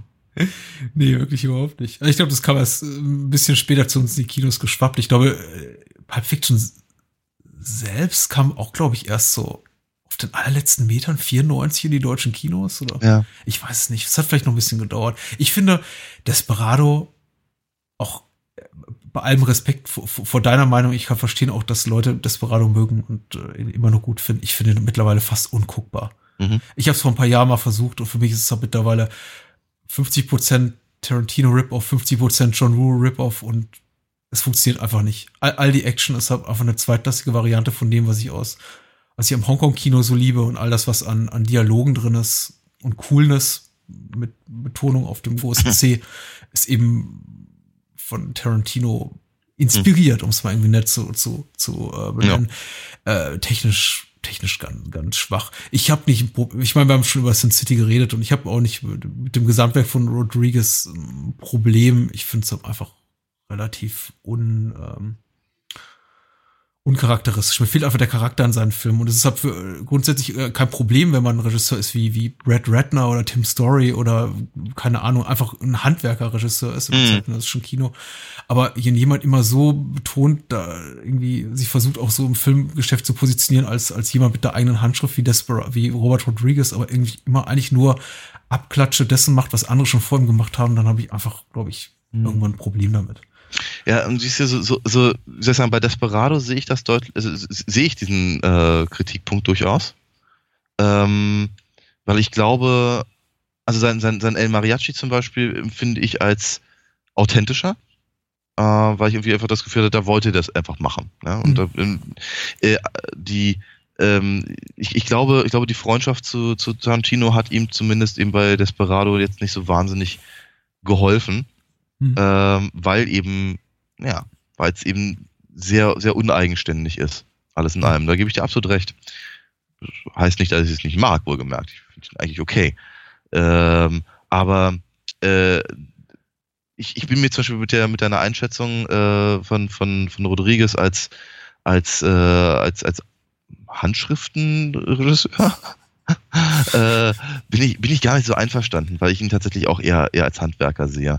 Und ja, aber er, er, filmt alles in seinen eigenen Studios, er schreibt die Drehbücher selber, er schneidet die Dinger selber, er vertont sie selber, ja. er, besetzt, er besetzt seine Frau und seine Kinder in jedem zweiten seiner Filme. Ja, schon weil, ja, okay, ich sehe, ich, ich seh, was du meinst.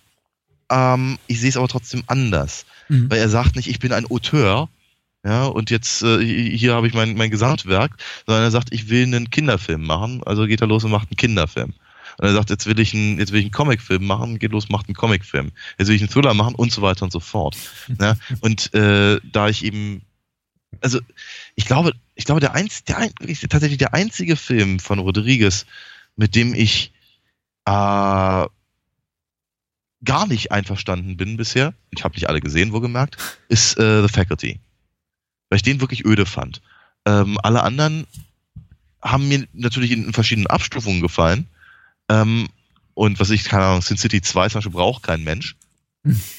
ähm, aber dennoch habe ich ihm, bei ihm grundsätzlich eben einfach das Gefühl, äh, seiner, seine handwerkliches oder sein handwerkliches Interesse daran, das eben auch alles von mir selber zu machen, würde, würde mich für ihn, äh, würde ihn für mich äh, grundsätzlich eben in eine andere, in eine andere mhm. Riege halt bringen. Ja? Mhm. Ich glaube, ich glaube, ich glaube, es tut weder ihm gut noch der Diskussion, ihn eben tatsächlich mit einem Tarantino zu äh, so, so sehr zu verbinden, wie er es ist.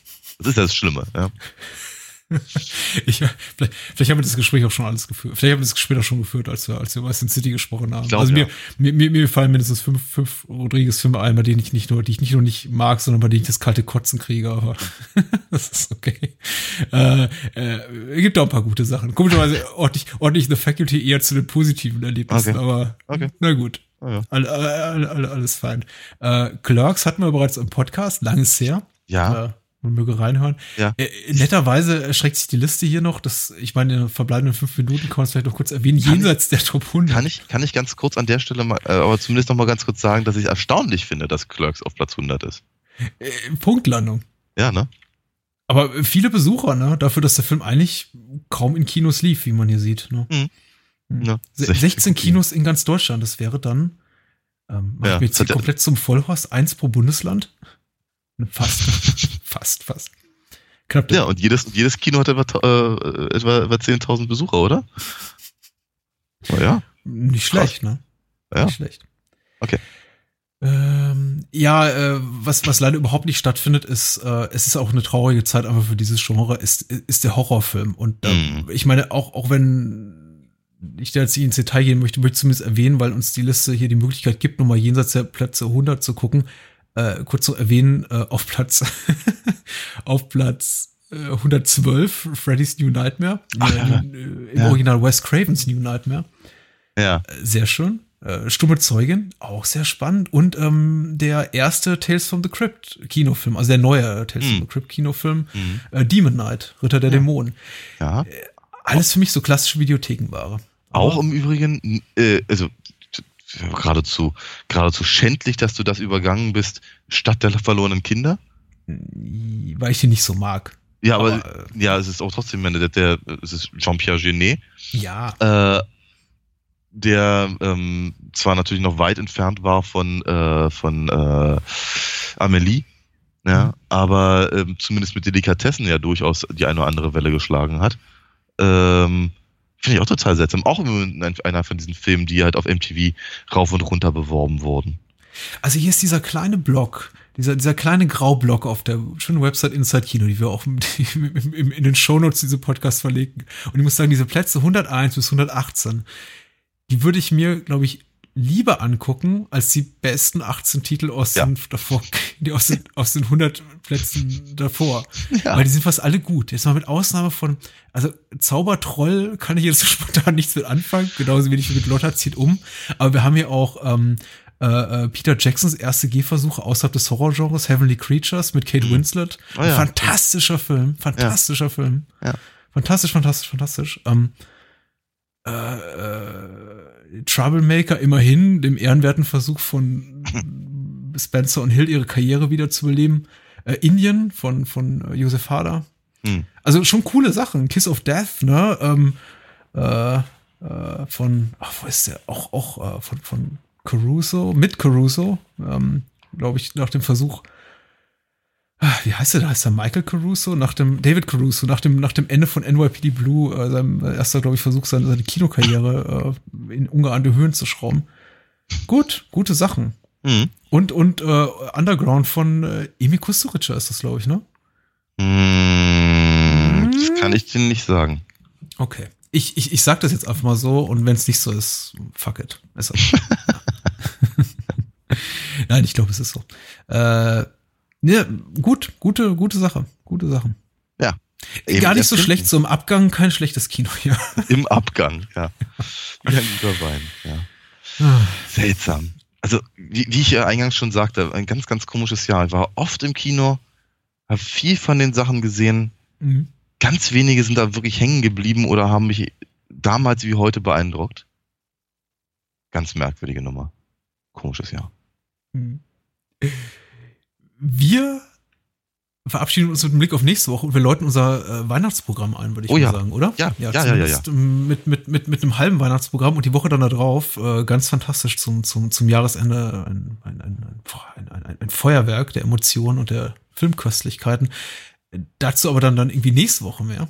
Mhm. Also nächste Woche eine Ankündigung mehr. Jetzt erstmal die Ankündigung für nächste Woche. Will heißen, wie auch immer. Mitte Dezember. Wir sprechen zum einen über Black Christmas, der im Deutschen den sinnigen Titel trägt äh, Jesse Treppe in den Tod aus dem Jahr 1974 von äh, Bob Clark. Und zum zweiten sprechen wir lieber Daniel in unserem äh, kanadischen Genrefilm Doppel über Existenz von ja. David Cronenberg aus dem Jahr 1999. Schön. Ja. Und ich, ich glaube, das sind beides fantastische Filme, zumindest lohnt sich über sie, sie zu reden. Ja, Cronenberg. Ich finde, der kann mal vorbeischauen. ja. Kn Knochenpistolen mitbringen. Oder, ja, oder Fleischvideos oder so. Wir reden uns gerade um Kopf und Kragen. Wir müssen aufhören. Okay. Gute Nächte. Gute Nacht.